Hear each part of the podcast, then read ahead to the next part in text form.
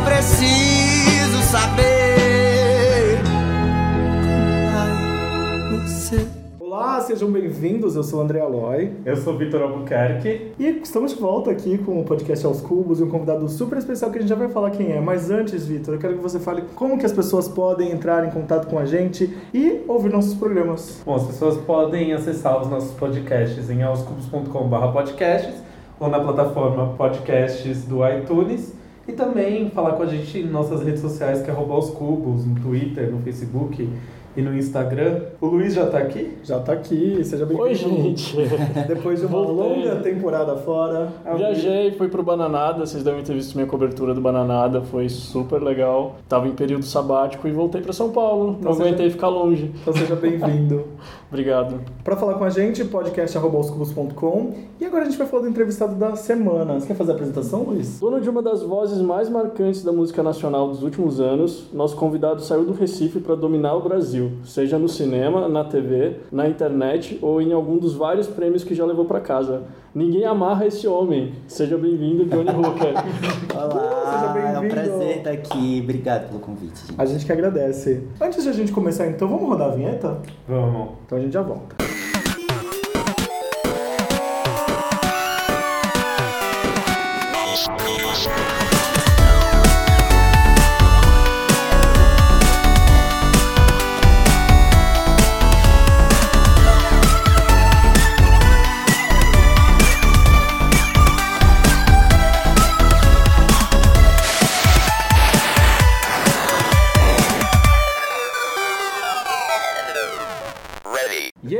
Começa agora então o Top of Flop. A gente vai falar. Esse, essa semana o assunto tá tão quentinho, né? É, eu tava com saudade do Top ou Flop. Sim, porque são assuntos da semana, vocês que estão ouvindo pela primeira vez, são os assuntos da semana bem badalados que a gente vai falar que é top ou flop lá em Recife. É comum usar lá? Não é muito comum essa coisa do top. Top lá. é flop? É, do top lá. Mas você sente que tá chegando ou as pessoas não aderiram ao top? Eu acho que o senso de humor do, do nordestino é bem diferente do sudeste do, do resto do país. Eu Ai, acho que bom. Eu acho que, eu acho que galera topzeira, é, né? a topzeira eu acho Ai, que que não vai chegar lá maravilhoso. muito. Seria meu sonho. Que paraíso. Você sabe que o Recife é uma cidade que eu nunca fui, mas que eu amo. É maravilhosa. Tipo, eu amo as pessoas do Recife. Sim. Eu amo, assim, tipo, o que eu já vi da cidade. Eu Aqueles amo eu amei sotaque. justiça, aqueles. Eu Justiça, amo- homem, justiça. o cinema, é porque o cinema é muito forte. É, o cinema também, de né? Recife É. também é incrível. O sotaque eu amo. Eu, eu falo isso, eu amo muito o sotaque. Sempre que você olha a pessoa, tipo, ela começa a falar, fala, meu Deus, ela é de Recife. É muito incrível essa identificação. E eu tenho vários amigos que são de Recife. Sim. Vamos começar então o top ou flop. Top, obviamente uma coisa boa, flop, Certo. ruim. A gente adaptou esse top porque a gente não falava, a gente tinha preconceito. A gente se apropriou. É a Exato. apropriação. Sim. É a apropriação cultural do bem. É, do top.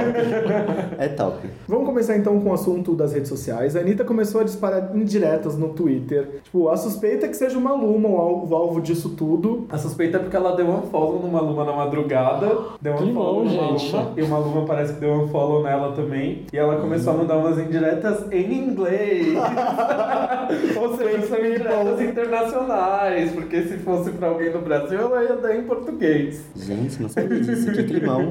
Torta de climão. Usar as redes sociais pra lavar a roupa suja, top ou flop? Ah, depende, né? Depende do quão escroto a outra pessoa foi, né? Se ele foi muito escroto, eu acho que até vale a pena, porque eu acho que gente escrota tem que ser exposta mesmo. Vou expor, vou expor É, ela. expor ela na internet, é isso. Ou em qualquer outro meio, né? Ela escreveu assim, só que em inglês. Porque as pessoas são tão egoístas e Inseguras. inseguras. Seja confiante, galera. Sejam honestos. Não tenham medo de compartilhar coisas uns com os outros. Ei, Nossa. Mas será que não tem a ver também com, com a Ilhas Aleia? Não, a Acho que não, ela- a Igazilha a tá a maior tá defensora da carreira internacional da Anira. E você respeita. Exato. Tanto porque elas foram no, no Jimmy Fallon, tem- acho que tem outras apresentações já marcadas. Marcados, ela vem no Brasil, né? Aí Sim. que vem no Brasil também. E, ela, e a, a Ig tem comentado no Twitter, eu acho incrível que ela usa a plataforma pra conversar com os fãs e falou: aguardem o disco novo da Anitta. Então, possivelmente deve ter um dueto dela em que ela faz o feat. Aham, com certeza. E ficou Pode super ser. legal, né? Nossa, ninguém para a Anitta, né? Eu acho que. Eu, É. eu fiquei pensando com essa notícia bombástica do unfollow do Maluma, é que isso é mais uma coisa pra continuarem falando dela até ela virar presidente dos Estados Unidos. sei lá. Exato, no Brasil, né? Teve até esse meme. A melhor manchete que saiu da Anitta foi que ela foi vista como Taiga, Isso é, a gente aqui. misteriosa. Essa é a melhor de todas. A gente. Sem contar a participação no disco do Major Lazer, que com a Pablo. Vittar. Você ouviu? Ouvi, ficou tudo também. Ficou Amei. incrível. Tem mão de todo mundo ali, Rodrigo Gore, que É, tem... que produziu também ali, né? Ele co- co-escreveu. É né? incrível. Tô, tô muito feliz por essa fase da Anitta, então, sucesso, né? Mas sabe o que é incrível? A parte da música que gruda na cabeça é a parte da Pablo, vocês perceberam isso? Nossa, nunca parei pra reparar. É a parte que a Pablo fica cantando Eu sou linda, livre, leve, solta. Tipo, isso fica muito na Olha. cabeça. O- A música do Major Lazer não é tão pop Não, quanto, quanto o feat dela com o Iggy, né? O feat, o feat dela com o Iggy é bem É poperô. bem pop. A do Major Lazer é uma coisa mais agressiva, né? E aí os vocais entram, é mais experimental, eu acho, nesse sentido. Por isso que não fica tanto na cabeça. Mas a produção tá pesadíssima. E Paradinha, você gostou? Amei. Eu acho ela maravilhosa, eu acho ela inteligentíssima, acho ela topper. Top. A paradinha gruda. A paradinha gruda. Você ouviu uma É vez. uma escuta vez, acabou. é. A paradinha, a paradinha, a paradinha, Na verdade, eu queria falar, antes de a gente continuar aqui o Top ou Flop, eu, eu lembrei de uma coisa que aconteceu no fim de semana da Ivete Sangalo num festival de música, de música eletrônica, que assim, tipo, tava o vale total lá. Não sei se chegaram a ver nas redes É sociais. aquele tal festival Bahia? que tava acontecendo na. Que ela começou a cantar chupa rola. Que é onde tava, que é onde tava toda a concentração mais The Week do Brasil. tava lá. Exatamente, É. os padrãozinhos todos estavam reunidos lá. E foi isso, ela foi lá, tipo, rainha das gays, tudo, né? Tipo, muito boa a roupa, com, Com o maio arco-íris. do arco-íris, né? Arrasou. Muito- gente, muito maravilhoso. Ela Eu queria é dar esse maravilhosa. topper pra ela. Não é nem top, é topper, porque é Topíssima. muito. Topíssima, gente. Nossa, essa roupa dela é quase um desafio do RuPaul, assim, né? É, muito. Teve esse Incrível. desafio no Teve esse desafio no do último. Arco-Íris, é. Lembra um pouco os maiôs da Confessions Tour também. Aquela coisa, né? Que ela usava os maiôs com, com as estampas. Bom, a fotógrafa Laura Dodworth, ela acabou de lançar um livro chamado In Manhood, The Bare Reality, que explora o conceito da masculinidade e tudo mais. Ela fotografou 100 caras nus e aí ela conta uma história com, com essa coisa do pênis e tudo mais. Eu quero saber de você, nudez masculina como tabu, top ou flop? Flop, né? Tem que ser igual, né? Tipo, não dá pra fazer, tipo, essas séries é, que, tipo, Game of Thrones. Que tem um monte de mulher pelada e cadê os nomes? Pelado também. Não né? tem uma piroca. Não tem uma piroquinha, pô. máximo uma, uma bundinha. Ah, bundinha, tá, tá me, fraco, lembra tá muito, fraco. me lembra muito do momento Emanuele da vida, né? É, Cine Privé, né? Cine Exato. Privé. Ah, e sabe um top e um flop que eu lembrei porque começou a falar de peladeza? Cancelamento de Sense8. Ai, não deixa falar eu que deu o que Eu falar. tava andando na rua e aí eu vi uma, uma pessoa indignada. Como é que eles, como é que eles cancelam? Não sei o que, andando na rua. Falando sozinha? Quando eu- não, falando com uma amiga. Ah, tá. Falando com uma amiga na rua. Meu Deus, como é que eles cancelam meu seriado? Como é que eu vou viver? Eu e quando eu cheguei em casa, é que eu vi que tipo, a internet tava toda puta, tava todo mundo puto. A audiência e o alcance do Sense8 era baixo no mundo inteiro. Uhum. Inclusive no Brasil. Aí a conclusão que, esses textos, que esse texto chegava era: esse pessoal que tá gritando porque o Sense8 foi cancelado não era assinante do Netflix, entendeu? sim. Eu vi uma comparação maravilhosa. O Sense8 é igual o Demi Lovato, só faz sucesso no Brasil. Com todo respeito, gente, eu amo o Demi Lovato, já entrevistei, eu acho Gente, ela não incrível. vai não vai confusão é, com não vão, é, eu amo, eu amo os arrumar eu amo com fã É a real. pior coisa que pode- que a pessoa pode fazer. Mas as coisas de nudez masculina é legal. O próprio cinema pernambucano, né? Que tá sempre ali indo degraus pra cima É. nudez masculina. É. Tem, a- É. tem o tatuagem que tem aquela cena, né? Tipo, Hum. eu, eu vi o Tem no tatuagem. Aquários também. Tem no né? Um mais também. O boi neon é tipo.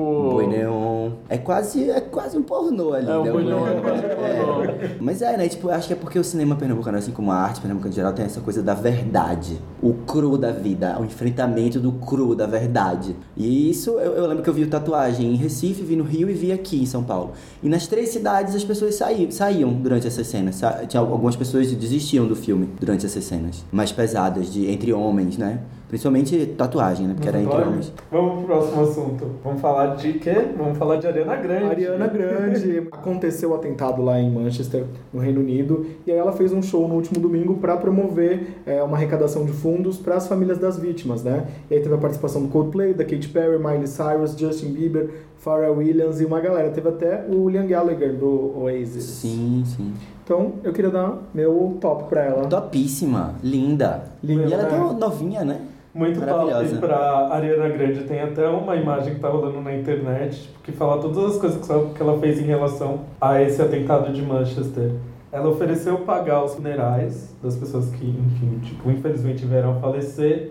Ela doou um milhão de dólares. Ela criou uma página na internet para doações. Ela doou todos os valores das vendas dos singles de One Last Time. Adicionou uma mensagem de uma mensagem de oração, uma mensagem de apoio é, nos vídeos dela e desabilitou os comentários porque o foco não é ela, o foco era a mensagem. Ofereceu chamada de vídeo com as vítimas que estavam no hospital, enfim, tipo, ela fez muita coisa. É. E é muito engraçado porque ela, ela é uma artista é, assessorada, né, orientada, o empresário dela é o mesmo do Justin Bieber. E eu não consigo imaginar o Justin Bieber tão é, com essa coleguice toda, apesar de ele ter participado. É, eu não sei- Exato. não sei se e ele- provavelmente ele participou só por isso, né? É, então não sei se, assim, se ele teria tanto esse, esse apreço, sabe, tipo, com as vítimas e tudo mais. Porque a gente vê aí o Justin Bieber morrendo nessa turnê aí, sendo praticamente um robô. E, não sei, de repente eu humanizaria ele uma, uma coisa dessa. Não, obviamente não, não desejo isso, mas nesses momentos, de repente, a gente vê o, a verdadeira O função do Justin artista. Bieber é muito patriarcado, né? É muito heteronormativo o Justin Bieber, né? É meio podre, eu acho. Enfim, sem querer, né? Ofendeu os fãs, claro. É, mas não é, Mas não eu é. A treta meio- não é mesmo com os fãs, é com os artistas. É. Eu vi o Justin Bieber lá nos idos de 2011, primeira, primeira ou segunda vez que ele veio pro Brasil. era um artista, já era um pouquinho escroto. Foi o lance lá que ele veio pichar o Rio de Janeiro e tudo mais. Uhum. E aí. Ele veio pra pichar o Rio de Deixa o Janeiro. Dória pegar o Justin Bieber. Acabou. Boa. Aqui em São Paulo não tem disso não. Olha, já tirar. Ia ter que apagar Justin Bieber. Vamos falar de coisa boa, né? Tem um top dessa história que é maravilhosa. Você acompanha o mais você da Namorada? Acompanha, mas você é foda, né? A minha Tá mãe dormindo. ama, a minha mãe está aqui hoje na minha casa. Ela é uma pessoa que ela assiste todos os dias. O que, que ela fala assim? Ela, ah, eu amo tomar café com a minha amiga Ana Maria Braga. todos os dias, Hélio Louro José. E aí, o que, que aconteceu essa semana? Na Maria foi falar da Ariana Grande e ela chamou a Ariana Grande de Adriana Grande. Adriana. Adriana Grande, toda semana, né? Ela já tinha É muito inventado. coisa de mãe isso. Muito coisa de mãe. Ela já tinha Aliás, inventado eu outra queria dupla ser- sertaneja, né? Eu queria ser filho da, da Ana Maria. Essa semana eu descobri que a Ana Maria é gamer. Vocês sabiam que a Ana Maria Gamer? é gamer? Eu vi uma foto já, ela jogando É videogame, mas muito verdade, ela antiga. joga, ela entende. É. Tipo, tem uma coluna numa revista que ela fala top 10 jogos. Aí, tipo, tem os jogos que ela mais gosta e são, tipo, São jogos jogos pesados, assim, né? Tipo de Exato, tiro. Meu E essa Deus. semana ela apresentou um programa com a camiseta Super Mr. Robot, que era Eu sei o seu IP, eu conheço o seu IP. Gente, ela é muito maravilhosa, Ana Maria Braga. hacker. pesou, pesou. Vocês acham o quê? Uhum. Ela tá enxergando lá na frente, ela já sabe do novo sucesso Adriana Grande. Exatamente. Não, e tem outra coisa relacionada. Gente, esse top ou flop aqui tá rendendo, né? E surgiu agora nas redes sociais uma fanfic de Ana Maria Braga com Shawn Mendes. Shawn Mendes. Eles chipam esse casal nessa fanfic e é muito engraçado. O nome do autor dessa fanfic é Gabriel Tironi. O nome da fanfic é Corações do Tempo. Então, gente, o comecinho dessa fanfic fala assim, tipo, ai, as pessoas vão falar da nossa idade, da nossa diferença de idade. Gente, leiam, é muito bom. Eu acho que o E tem melhor frases trecho- como, o é, melhor que trecho bom que o Louro dessa- José é, está que aqui em casa. O melhor trecho é a Ana Maria, tipo, o Shawn dá uma pegada mais forte da Ana Maria assim, aí ela pensa assim. Louro não está em casa, graças a Deus. Você consegue imaginar isso. É, É o foda, próximo né? 50 tons de cinza. Foi isso, top ou flop? Foi isso. Tem alguma coisa que você quer dar um seu top ou seu flop que aconteceu durante essa semana? Aconteceu durante a semana. Nossa, durante essa semana eu tava meio out do mundo. Me mudando, né? Você acabou de chegar em São Chegando Paulo. em né? São Paulo, então eu acho que eu, eu acho que tipo a minha TV quebrou, aí eu não tenho nem é, essa semana eu tô trabalhando, n- nem vi nada assim. Eu vi que teve o show da, da Ariana. É, essa coisa de Ana Maria Braga, nunca que eu ia saber se você tivesse me dito. É, foi isso, é, basicamente. Você tinha morado em São Paulo antes? Eu morei em São Paulo em 2013. É, vim fazer uma série da MTV, extinta MTV, né? Quando ainda Antiga. era. é, MTV Brasil, Brasil. do TV aberta. Exatamente. Vim fazer uma série do Felipe Rich como ator, era, era um papelzinho, mas eu acabei ficando. Era um papel. Não papelzinho, um papel Qual menor. série você mas fez? a menina sem qualidade. Ah, eu sei que série é essa, eu não cheguei a assistir. Mas aí acabei ficando aqui é, quase um ano. E aí depois voltei pra Recife pra fazer o tatuagem. Foi isso, a história. O que a gente vai ouvir do seu repertório pra fazer esse intervalo, essa pausa? Pra Ah, a gente fazer a pode nossa ouvir. paradinha. A gente pode ouvir Alma Cebosa. Pode ser, volta, legal. né? Voltar envenenado. Acha que a sua indiferença vai acabar comigo? Eu sobrevivo, eu sobrevivo. Você não presta, ninguém é seu amigo. A solidão vai ser o seu castigo. Estamos de volta. E agora a gente vai para perguntas esdrúxulas. São perguntas que você acha que jamais poderia ouvir em outro lugar. Essa você já deve ter ouvido alguma vez, mas vai piorando aos pouquinhos, então Tá. segura firme. Pelo que você já fez macumba? Paz, eu acho que eu nunca fiz macumba, né, na verdade. Mas. A Mas já teve vontade. Muita vontade, né? Muita vontade, né? Porque as pessoas não são fáceis, né?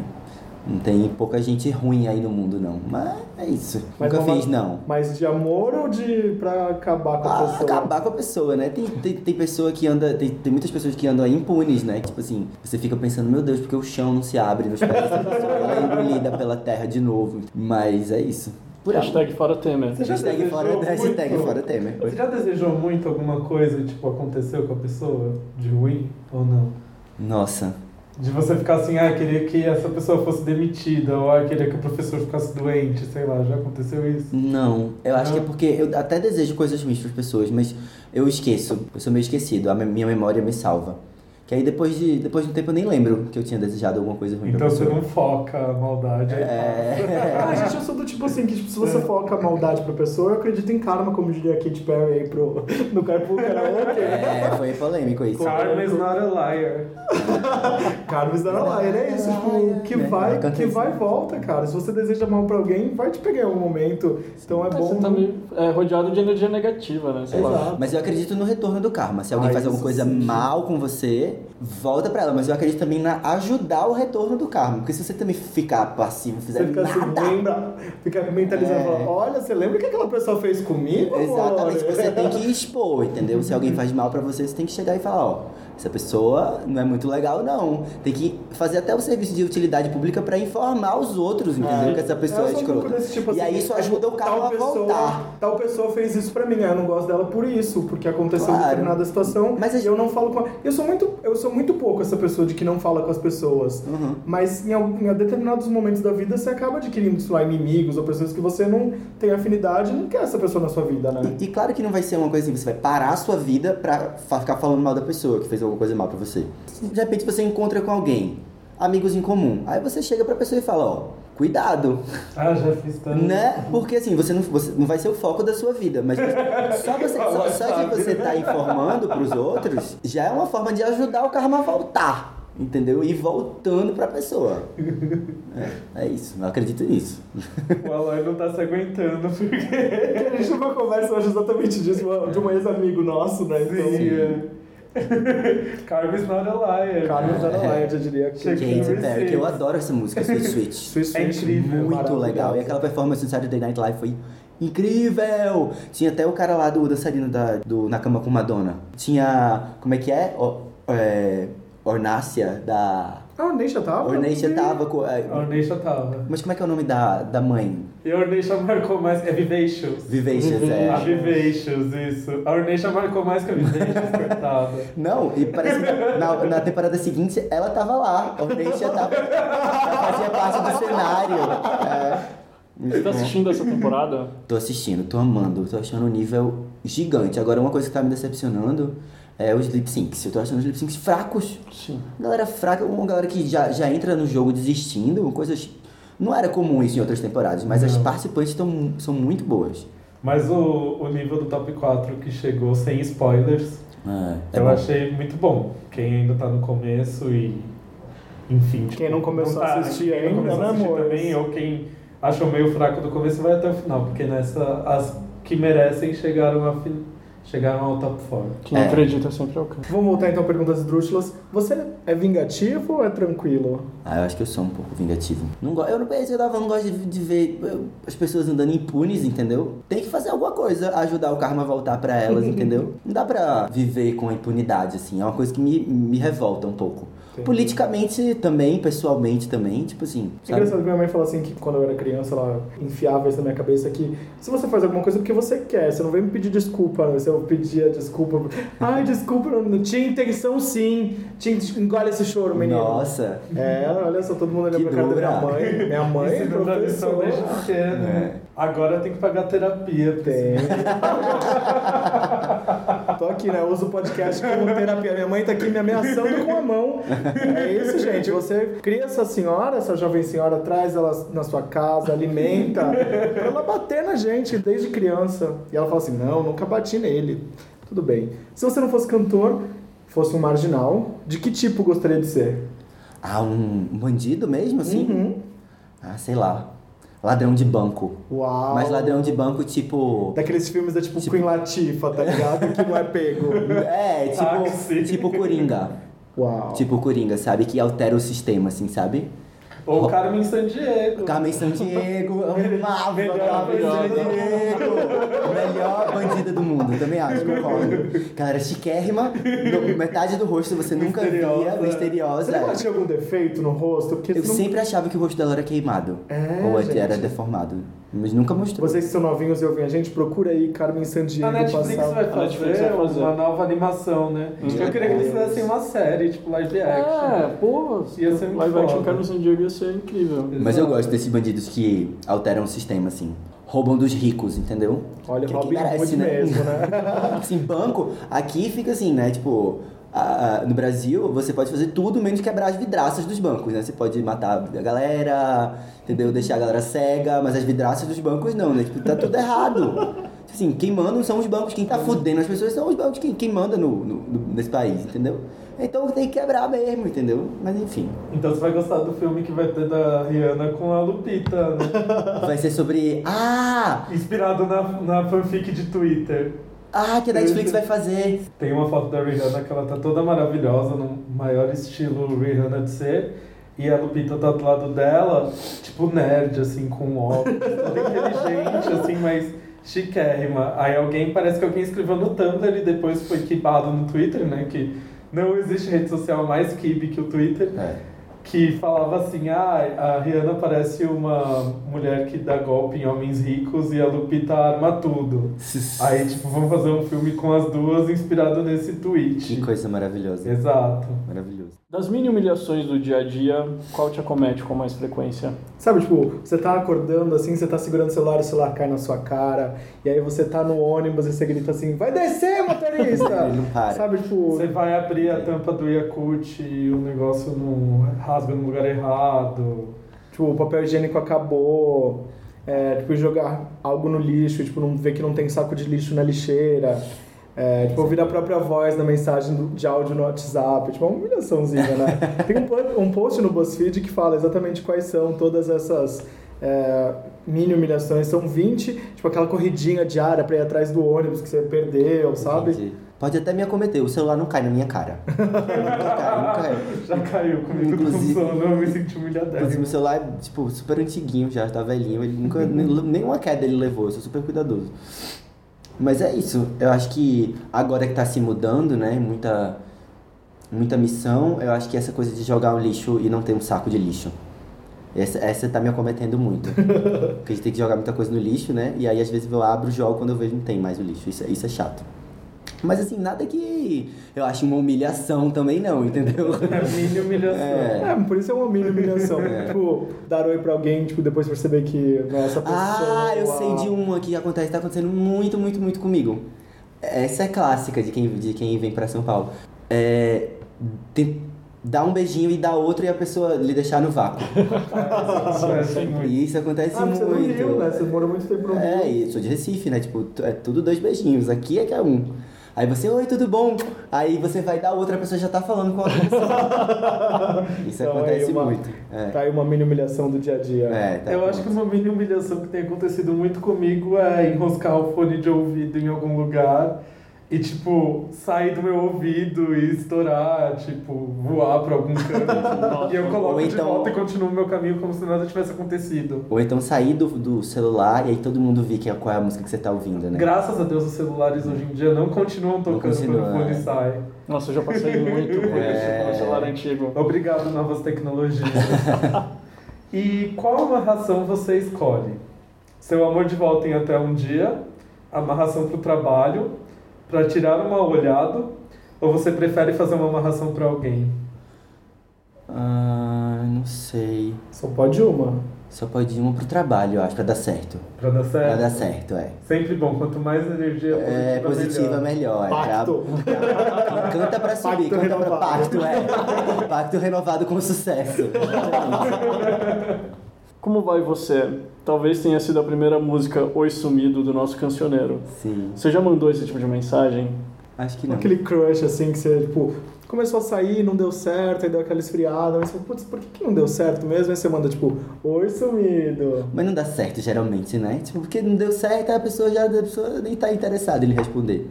As pessoas, elas estão muito com a cabeça enfiada na própria bunda, né? Tipo, elas não, elas acham que as outras pessoas não são seres humanos, não têm sentimentos. Então elas são muito nar- a nossa geração eu acho muito narcisista. A que vem agora, depois a gente acha mais narcisista ainda, ainda. entendeu? Que é que vem com essa coisa da do, da, do- da selfie, da Dos likes. imagem, dos likes, muito mais pesado ainda, muito mais forte. E elas não entendem que as pessoas são, são frágeis e complexas, né? Então, já aconteceu muito comigo e eu tomo todo o cuidado do mundo pra não me aproximar das pessoas e dar dar a entender que. Dá a entender que. Porque tem muita gente que faz o joguinho, né? Dá até uma sensação de falsa intimidade. Você chega a conhecer até. Você conhece os amigos, você vai, vai na casa dela, mas ela não quer nada com você. Ela tá só usando, entendeu? Então acho que as pessoas têm que tomar cuidado nesse sentido. É, eu tento não mandar, não. Acho que eu sou um pouco orgulhoso nesse sentido. Eu tenho tentado, vamos ver. É, mas quando bate a carência, a pessoa manda, Ah, é né? difícil, É, é, muito é, difícil. é, é verdade, é muito difícil. Que você fala, eu sou muito assim, que eu falo que eu não vou fazer, e aí de repente eu tô lá mandando oi sumido. Uhum. É, acontece. Talvez eu acho que eu gosto de acreditar que eu faço menos do que eu faço. né? Talvez. Talvez, talvez seja uma boa proteção aí. Qual o seu pecado capital favorito? Soberba, avareza, luxúria, inveja, gula, ira, preguiça, heresia e mentira. Qual que vocês é o melhor pra você? Ah, eu gosto de alguns. É, heresia eu acho maravilhoso. heresia é tudo, você subverter a- o, as, né, as, a- as instituições, né, as coisas, a religião, a sexualidade, o, o, o heteronormativo, o, o normativo. O né? padrãozinho. O padrão. Você subver- subverter, pra mim, é sempre interessante. A ira é uma que eu não, nem gosto tanto, mas me acomete muito. Eu sou uma pessoa assim de paixões muito, Fortes. muito, muito fortes, entendeu? E aí a, a ira vem na mesma, na mesma proporção. E eu tenho até, que até tomar um pouco de cuidado mesmo, porque eu tenho fúrias, assim, tenho acessos de fúria mesmo.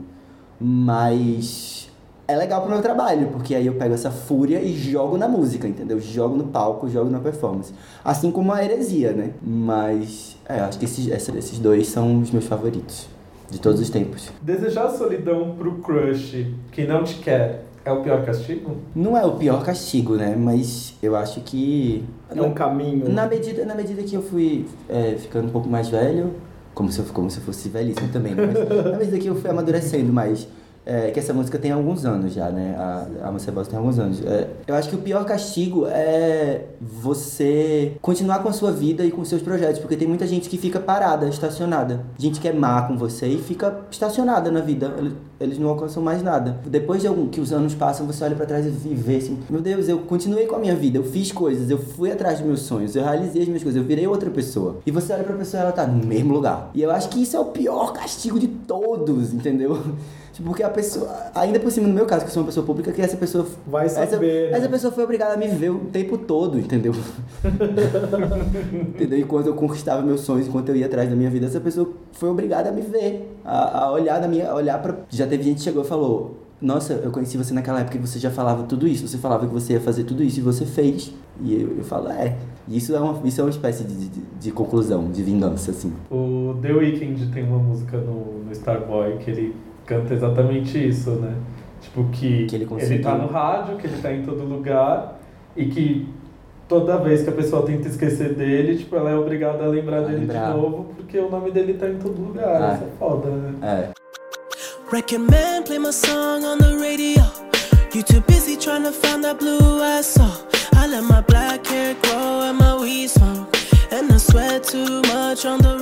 O Animais Eu acho que é uma Noturnos. espécie de vingança. Exato. Sim. é. Eu amei O Animais filme. Noturnos é, é bem sobre Eu isso, amei. né? Esse filme é incrível. Eu amei. Eu amo o Amy Adams. Teve um amigo meu que ele falou. é, foi- sobre o que é. Foram perguntar pra ele. Sobre o que é Animais Noturnos. Ele falou: é sobre uma mulher que está lendo um livro e ele deixa ele cair o tempo todo. Que é exatamente isso. Ela, Melhor sinal. Aí se assusta, né? E volta. É, é a sinopse do filme. É. Mas é legal, né? Essa, a vingança dele com ela, né? Vou te contar um spoiler. Ela foi sem escrúpulos, né? Ela deixou ele pra ter uma a vida a vida que é a vida que foi prometida a ela, a vida que era pra ser a vida dela, não a vida com um artista, com um escritor. E foi muito escrota com ele. E aí quando ela lê o livro e fica chocada, que ela vai lá, eita, eu tô dando um spoiler gigante sobre o filme, né? A vingança dele é muito legal. É isso aí, procurem ver esse É. filme porque é incrível. É muito legal. Além de imageticamente ser lindo. É, É bom. Ford, é chiquérrimo, né? É o outro, chiquérrimo, o outro filme dele com o A Single Man é lindíssimo também, a trilha É, sonora é incrível. Tom Ford eu acho chiquérrimo. Tem gente que não gosta dos filmes dele, acha muito Eu afetado. lindo esse. ó. Acha muito afetado, né? Tipo, a perfor- a- as performances, a direção de arte. Eu acho lindo. Acho E eu acho essa é graça do- dos filmes dele, É. que é tudo muito bonito, assim. É. E ele é um bom diretor de narrativa também. E os atores sempre maravilhosos, né? Uhum. Porque ele Amy é Adams, a grande injustiçada do Oscar 2017. Meu Deus, o que foi isso, gente? Pelo amor de Deus. Ela fez, sei lá, cinco filmes maravilhosos. Em todos ela tava, tipo, O problema é que, tipo, provavelmente teve gente que votou nela por Animais Noturnos dividiu. e É. gente que votou nela pelo A Chegada. A Chegada. Que é maravilhoso. Aí dividiu e ela acabou não entrando. E era um, era um ano foda pra ela ganhar. Quem ganhou mesmo? Emma Stone. Foi a Emma Stone que Gente, ganhou. é- La La Land é um filme que eu não vi e não tenho vontade de ver. Sabe aquele filme que você olhou pro filme e falou, não simpatizei? Eu não simpatizei. Ah, eu eu sei que é bastante, preconceito e tal, mas... eu gostei bastante. Eu amo La La Land. Ah, eu acho que realmente não merecia ganhar melhor filme. É. Eu olhei assim e falei, Tem, tem os muita seus cantoria, defeitos. sabe? Muita cantoria. É, tem os seus Quase defeitos, tem alguns motivos que as pessoas problematizaram que realmente merece ser problematizado. Sim. Mas eu adoro, eu acho incrível, pra mim é um musical bom. Sim, eu só lembro dos anos 2000, né? Chicago, Moulin Rouge. É, então, essa década não tá muito pra musical, não tá, né? não tá. Eu gosto muito do Once, que é quase um musical, mas não chega a ser um musical Ah, os, tipo, os filmes desse diretor são incríveis. Você Ah. assistiu os outros? Sim, é o, é o John Carney, que é Sing o, Street. o Begin Again. Begin Again, o Sing Street, você viu? Sing Street eu não vi. Sing Street é muito incrível. Recomendação de filmes, tem no Netflix. Sing Street. Sing Street foi indicado ao Globo de Ouro, de melhor Foi. filme é, comédia musical. Você Ele, assistiu? ele, é- ele é me- mezzo musical, né? É Madison. É. É. porque eles têm uma banda e Aham. eles gravam uns Dizem que é lindo videoclipes. esse filme. Eles, é, assim, o menino cri- cria uma banda pra conquistar a menina que, tipo, é fodona. Aham. Ela é toda diferentona, assim, toda Sim. alternativa zona. É passado nos anos 80 e eles gravam os videoclipes das músicas e chamam ela pra ser a musa dos videoclipes, Que entendeu? legal. Aí são uns vídeos bem caseiros. Aí cada single que eles lançam é, tipo, inspirado numa banda. Aham. Aí, tipo, tem um sim, o primeiro é Duran Duran, aí tem um, de repente, que eles estão super góticos, que é The Cure. Sim. E vai assim, é muito foda esse filme, eu recomendo. É britânico, né? É, É, os britânicos, eles fazem histórias muito emocionantíssimas. vi no avião. Vamos pra próxima pergunta. Nossa, gente, tudo isso começou em desejar solidão pro É. crush. Escolha um vício que você não gostaria de ter e um vício que você não largaria de jeito nenhum. Eu não gostaria... Ah, pode ser vício, vício mesmo, né? É, Não, eu não- vício, não- qualquer tipo de vício. Eu, eu queria não ter começado a fumar tão cedo, fumar cigarro, né? Porque acabou virando uma muleta muito grande, emocional. Eu comecei a fumar porque eu achava bonito e agora eu não consigo parar. Sei lá, aconselharia, não aconselharia. Se eu tivesse um conselho pra me dar pro meu eu De, de 15 anos, eu falaria: não comece a fumar, não é bonito e não é legal. Agora, um vício que eu acho que eu não largaria. Não largaria, homem, né? é um vício que não dá pra largar. Depois que você foi, já, já é. Não tem jeito. Não tem por, mais por isso que tem jeito. gente que tem tanto medo, né? É, com certeza. Meu irmão, meu, eu tenho um irmão de 17 anos, ele, ele chegou todo orgulhoso, né? Porque ele é dessa geração, toda, toda politizada e não sei o. Desconsiderado Desconstruída. E aí ele chegou e falou, chegou todo orgulhoso, você sabia que eu já fiquei com um homem? Eu falei, cuidado pra não se viciar, viu? Porque não tem volta, não. É, Once you go. é, never come back, é. Você pede pra trocar a música do Uber, quando você, no Uber, você sempre vai no ritmo do motorista. Eu não ouço muita música no dia a dia, é engraçado isso. Mas quando você entra no carro, Entra no no, carro. Uber e já tá tocando uma música, e o motorista fala, pode deixar nessa rádio? Ah, eu alguma rádio normalmente de falo, pode preferência?" deixar. Porque eu também gosto de ouvir o que tá tocando nas outras rádios, o que, é que as pessoas ouvem.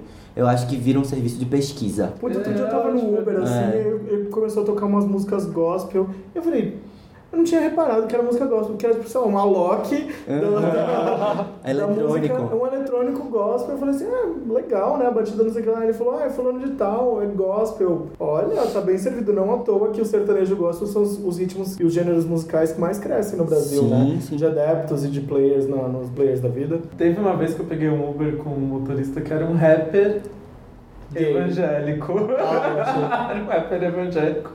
Aí ele começou a falar que ele era rapper, não sei lá o que. Ele perguntou se podia colocar a música dele, aí ele colocou. Meu Deus. Aí ele falou, ah, me procura no YouTube, não sei lá o que. Eu não procurei, porque a música não me interessou. Sim. Mas eu achei massa a experiência, assim. Tipo, aí eu fiquei perguntando pra ele como é que é. Como é que, era de, como é que eram as rimas, os temas das músicas? É, né? então, comecei a fazer várias perguntas pra ele, a gente trocou uma ideia. Em que momento da sua vida você teve que inventar um boato pra se livrar de uma culpa?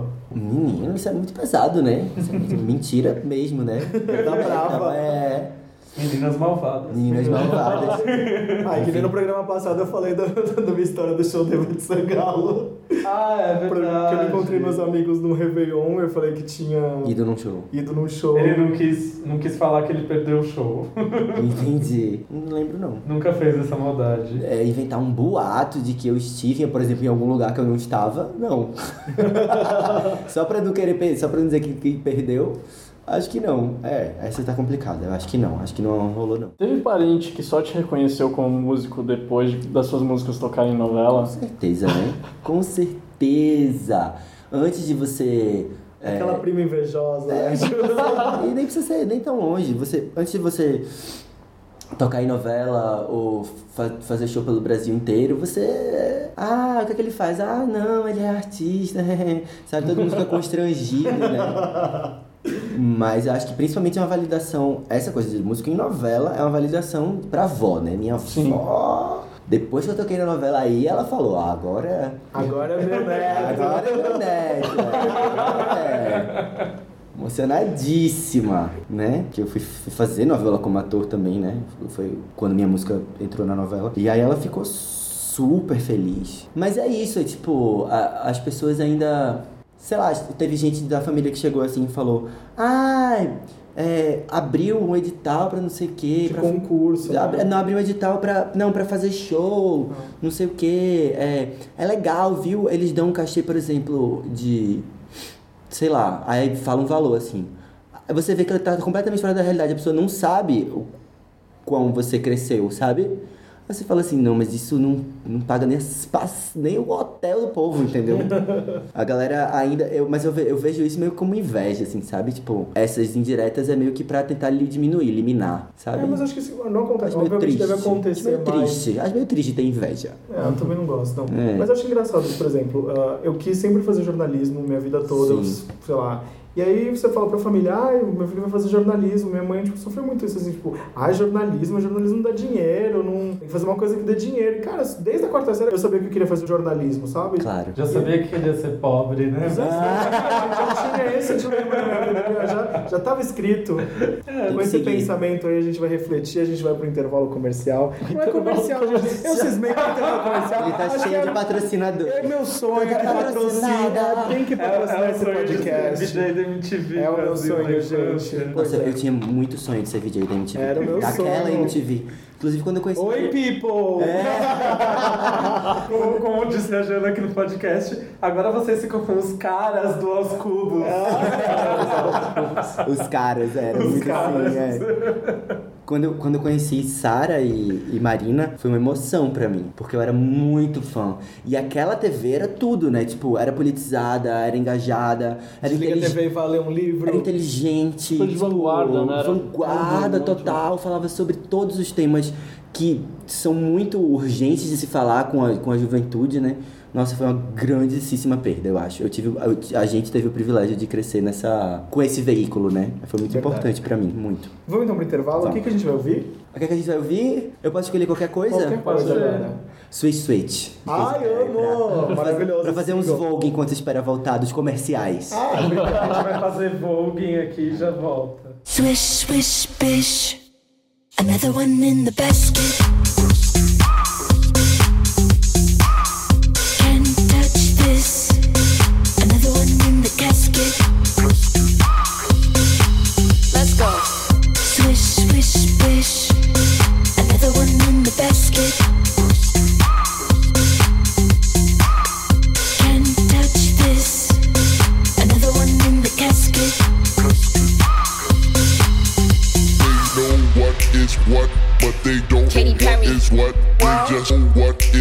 Young Money.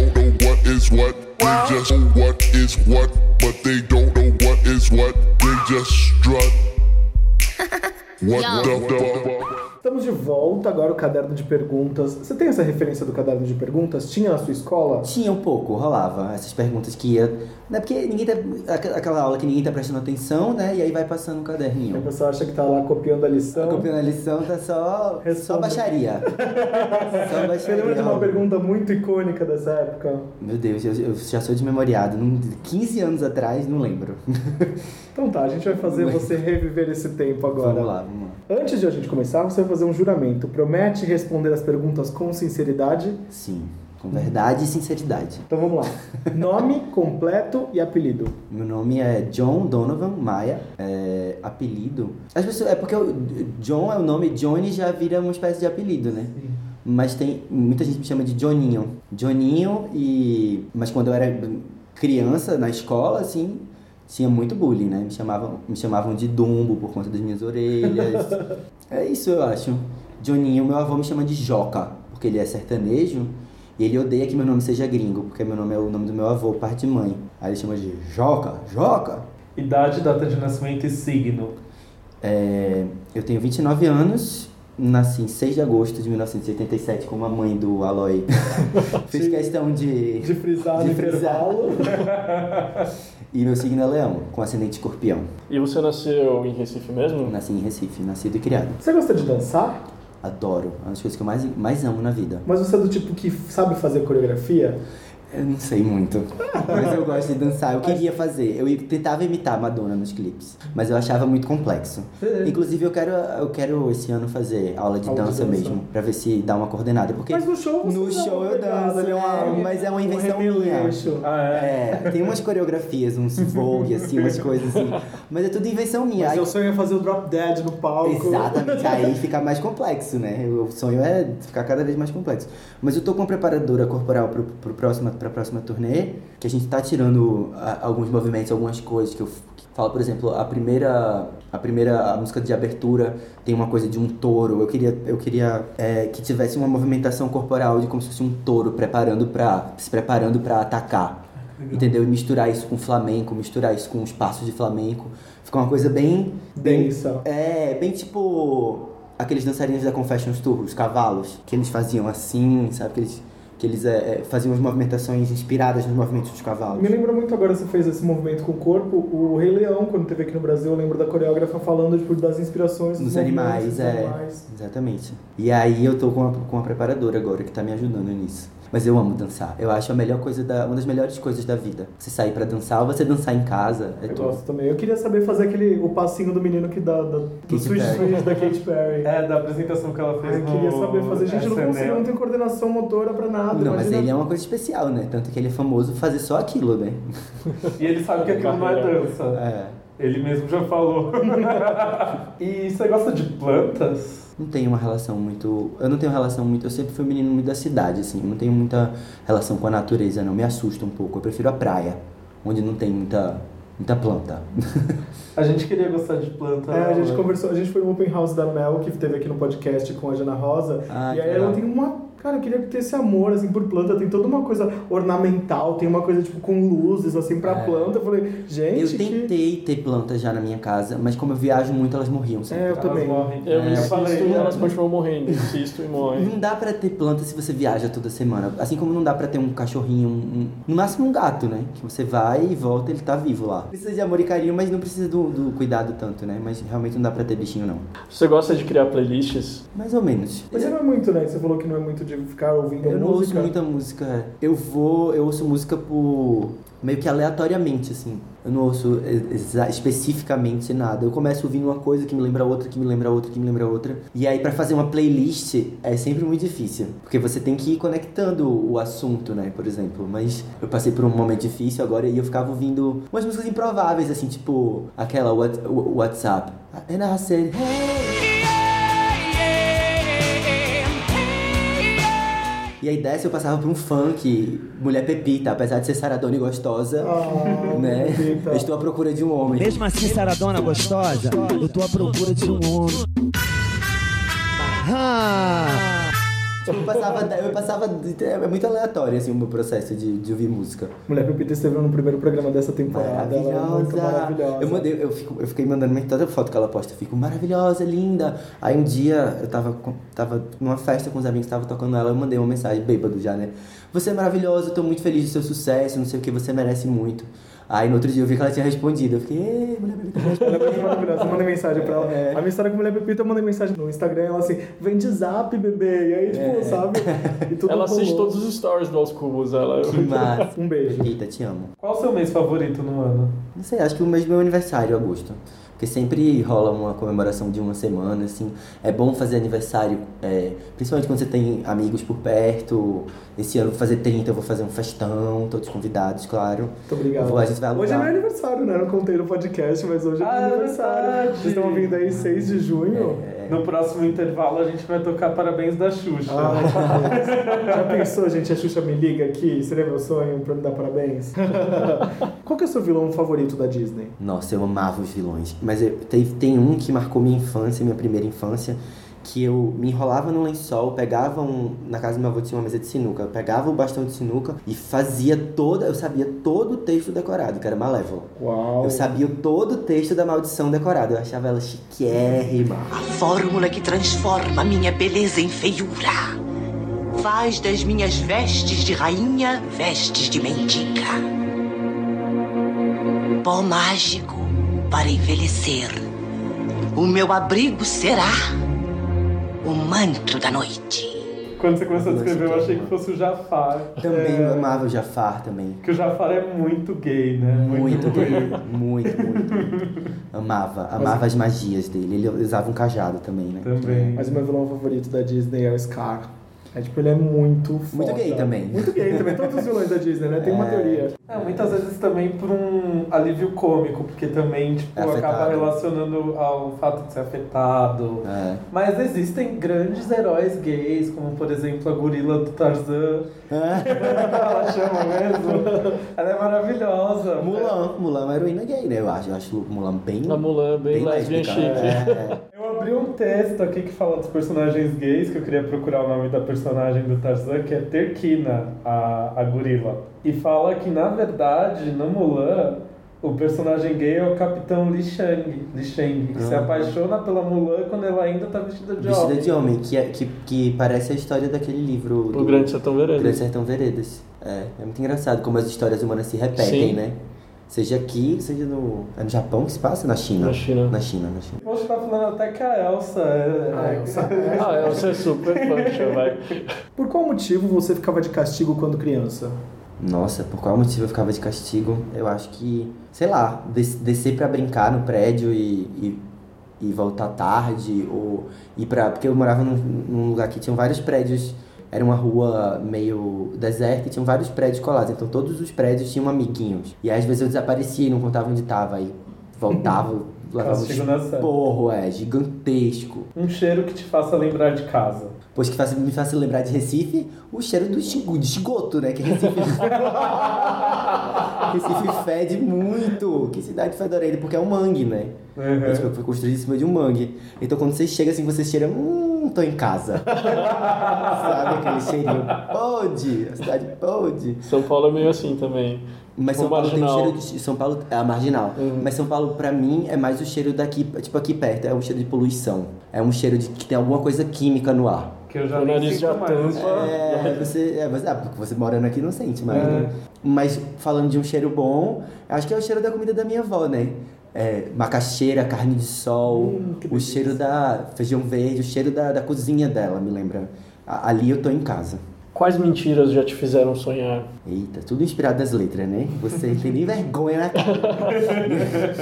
não sei, mentiras desonestas, né? Só pode ser, né? Mas eu não lembro de nenhuma específica, não. Nem o Papai Noel. Ah, Papai Noel.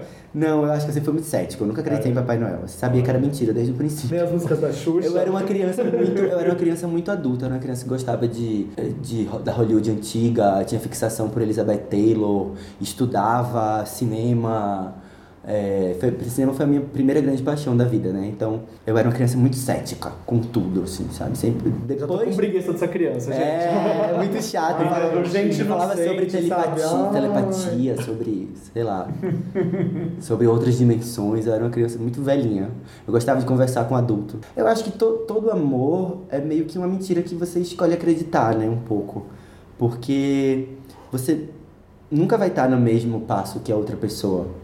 Então, fazer planos e de planos de futuro, eu acho que cada vez que eu vivo mais eu, eu percebo que não sei se é real isso, Você é sabe? meio cético com relação ao amor, então. Cada vez mais. Que duro. É, a vida é dura, né? Sim. É pesado. O que, que te deixa magoado? É, muitas coisas. Falta de empatia, é, falta de é, é, egoísmo mesmo, essa coisa, a coisa nar- narcisista me deixa magoado, é, falta de cuidado, falta de é, paciência, porque acho que tem que ter paciência, é, é imprescindível, é, com os processos dos outros, sabe? Todo mundo, é aquela, aquele clichê, né? Todo mundo está lutando uma batalha da qual você não sabe nada. E é isso, então você tem que ser gentil com as pessoas, pelo menos, entendeu? Acolhedor, porque o mundo já se encarrega de ser horrível, né? Então, eu acho que é, você olhar o outro e perceber que é um, ali existe um universo de, de fragilidades e, e particularidades, eu acho que é não enxergar isso me deixa muito magoado. Se você pudesse meter o pé na estrada agora, Hum. pra onde iria? Eita, eu acho que eu iria. Eu tenho vontade, né, de passar, sei lá, depois de passar esse processo do segundo disco, um ano sabático na Europa, vendo como é a vida, morar no primeiro mundo, né? Porque a gente visita e fala, meu Deus, deve ser maravilhoso, mas morar, né? Sempre tem esse desejo, né? Tipo, morar num lugar onde você possa andar na rua de madrugada. E o legal né? é- Sei lá, onde você se sinta seguro. O legal é que o Airbnb esse ano tá com a plataforma Viver como um Local. Então ele tem convidado Hum, algumas pessoas. sabia. Eu estou indo para Londres. Que delícia. E eu vou viver como um local em Londres e em Paris durante 10 dias. E aí eu vou viver experiências maravilha. nas casas deles. Então aguarda, você é muito blogueirinha nas Que redes é muito bom ser blogueirinha. maravilha. Você, você já deu uma segunda chance ao amor? Ah, eu dou várias. Mas você é tipo meio trouxinha ou não? Você, você acredita de verdade? meu trouxinha, eu tô. É, Ah, porque eu, eu, eu, Não, que eu dou você que eu várias- faço com meu papel de trouxa, né, gente? é, é foda. É porque eu, eu, eu dou várias, porque eu acho que. Acho que quando o amor acontece, é uma coisa. O amor é uma coisa muito improvável, assim, de acontecer. E, tipo, eu acho, principalmente. É porque os mais novinhos, eles não têm essa noção histórica. De que a. E eu sou novinho também, mas eu digo que. é, é, a gente, pro- provavelmente a gente aqui tem essa noção histórica. Porque a gente viu a epidemia do HIV. E, tipo, a gente já tá em minoria. o nosso ato de amor ainda é um ato heróico, é, é, libertário nesse mundo.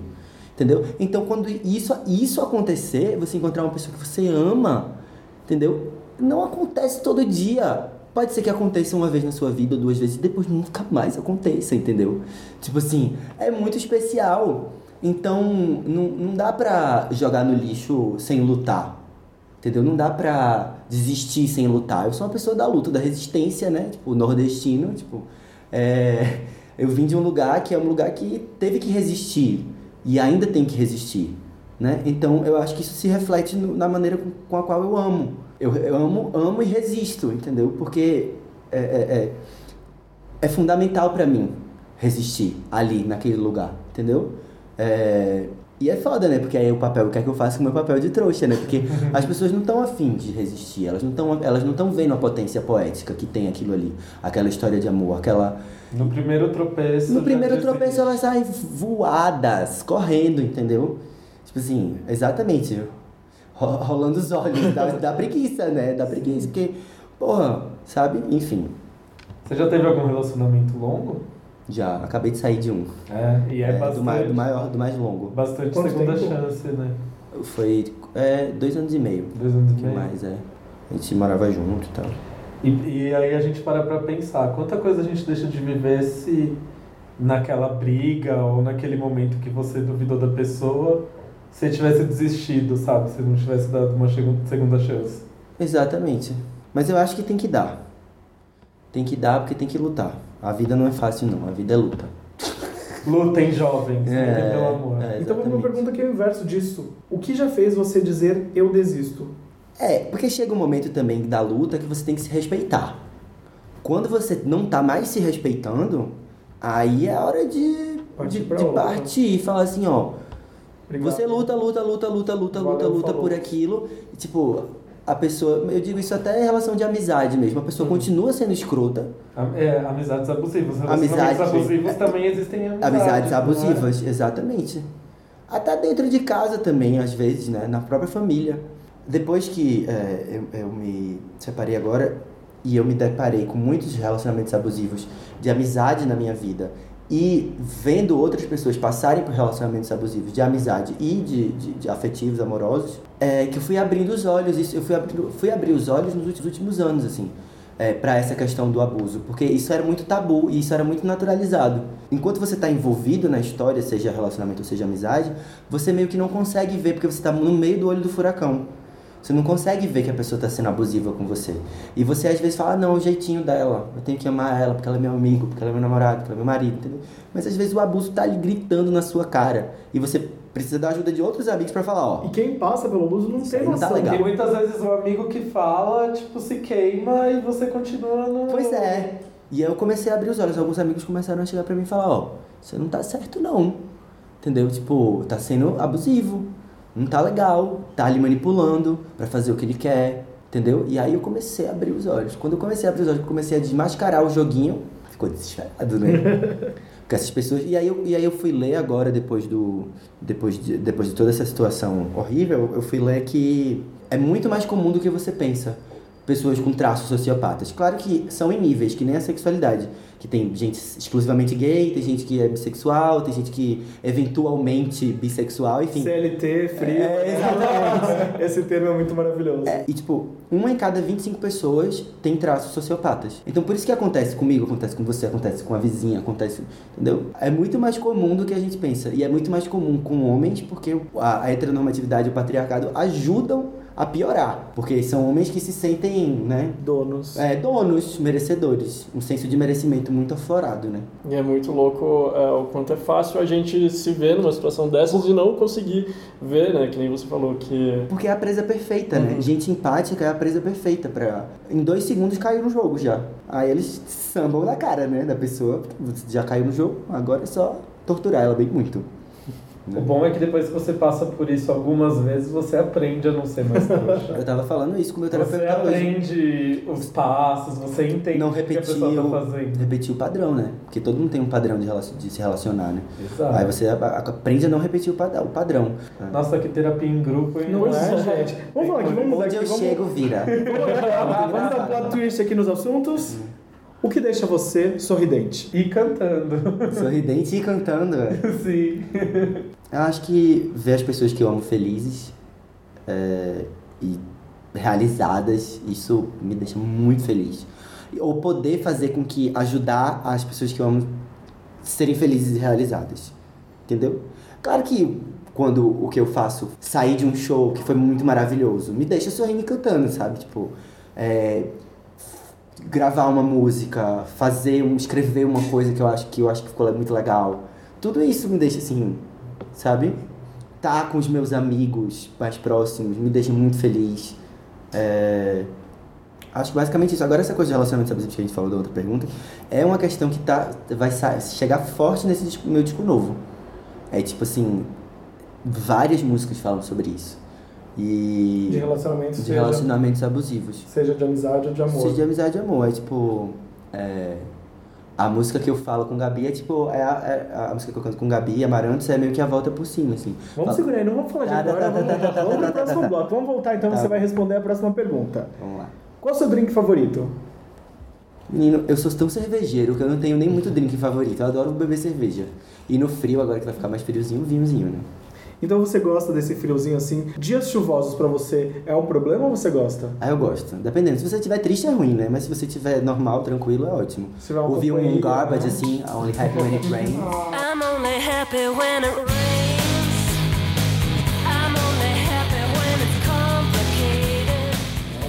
Tiver uma companhia, pode ser até a companhia dos amigos pra ficar debaixo do cobertor vendo um bom Netflix, um né? fundizinho. É, um vinhozinho, vendo um Netflixzinho, uma sériezinha, conversando, fazendo essas terapias em grupo. Que O que, que você tá assistindo no. Netflix agora?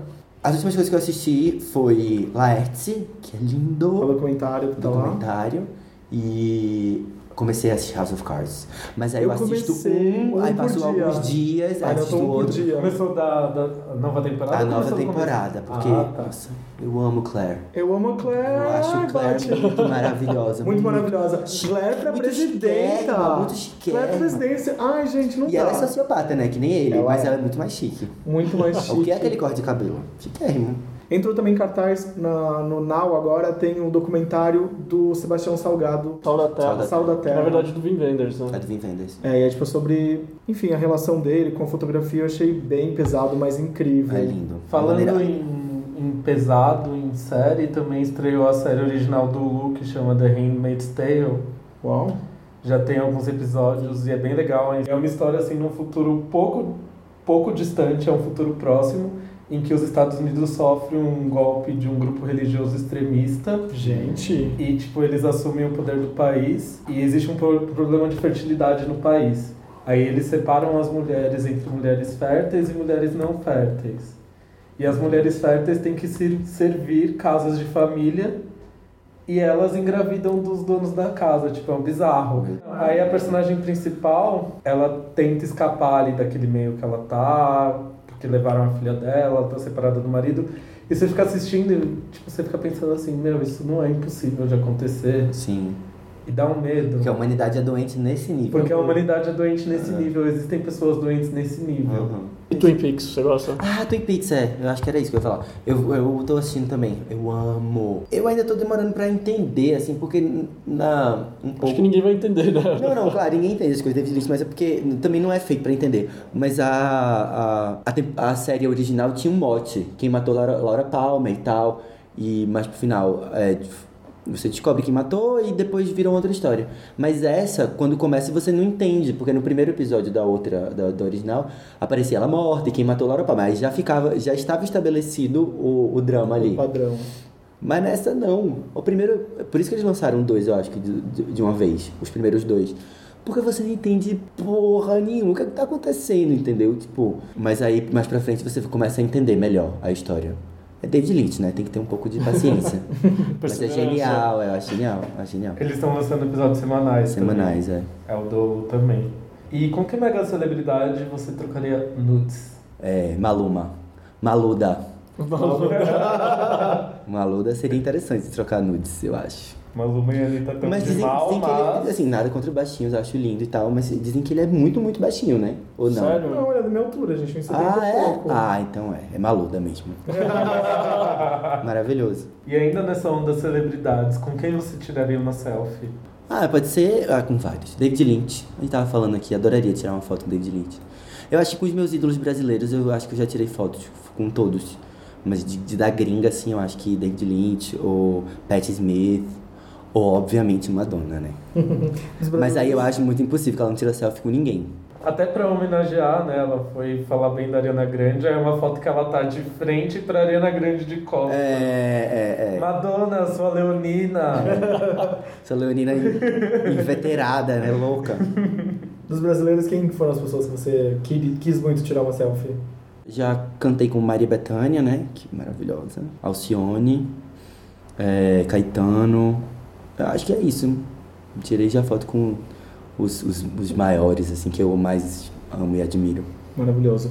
E essa, essa pergunta era muito clássica na nossa primeira temporada, mas eu vou refazer aqui uma frase para ser eternizada num GIF da Gretchen. Meu irmão, tem um perfil do Twitter, vou até mandar um beijo aqui, maravilhoso, Johnny, Johnny Hooker GIFs. Que ele faz GIFs com, das minhas músicas, e, e aí ele fez um, um vídeo com um GIF de Gretchen para cada música do, do Macumba. Maravilhoso! Ele é maravilhoso, Tércio o nome dele. E. Enfim, tem lá, entra lá. Tipo, tem vários GIFs de Gretchen, tipo, segunda chance. Aí aquele GIF daqui dela, dela caindo na grama. Como que é a arroba?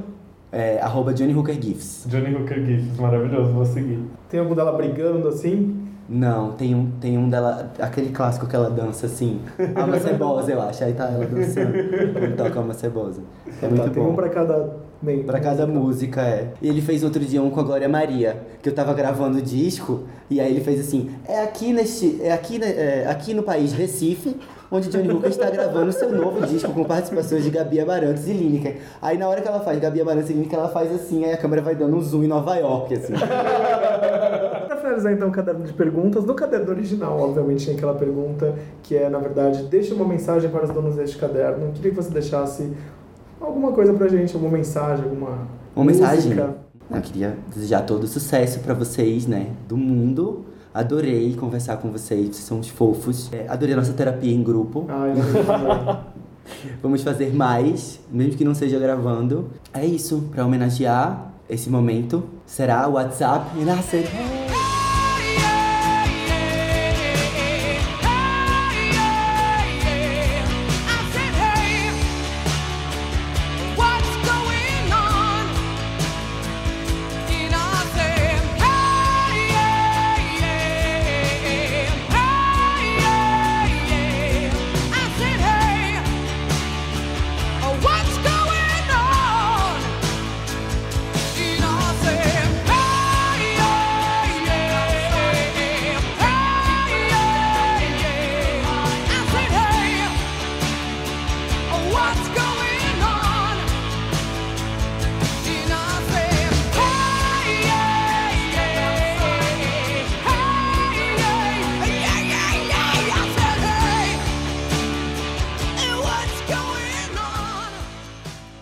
Estamos de volta e agora a gente vai fazer o Rapidinhas. Tá preparado? Sim, vamos lá. Como na primeira temporada todo mundo falava, tipo, muito, então é Rapidinhas mesmo agora. E e hoje vai ser temático. Tá. Sim, hoje a gente escolheu as vilãs da televisão para a primeira parte e a segunda parte é o quê? Músicas. Músicas, isso mesmo. Então vamos lá, valendo. Odete Reutemann, que foi interpretada pela Beatriz Segal em Vale Tudo, Sim. ou Raquel, Glória Pires de Mulheres de Areia. Odete Reutemann, né? Com certeza, Odete Reutemann era maravilhosa e completamente politicamente incorreta, né? Ela falava, esse povo não viaja, que ela era dona de uma companhia aérea, né? Esse povo não viaja, esse povo não vai nem pra Buenos Aires. Ela era muito reaça, ela era muito, muito, muito. Quantas Assim, numa época que podia ter esse personagem na TV, né? Porque eu acho que hoje em dia não dá pra ter mais esse personagem. Ou dá, Falta grandes vilãs, né? falta, tô, eu tô sentindo falta. Maria Altiva de A Indomada ou a Branca de Por Amor? Acho que Maria Altiva, né? Eva Vilma, maravilhosa, é.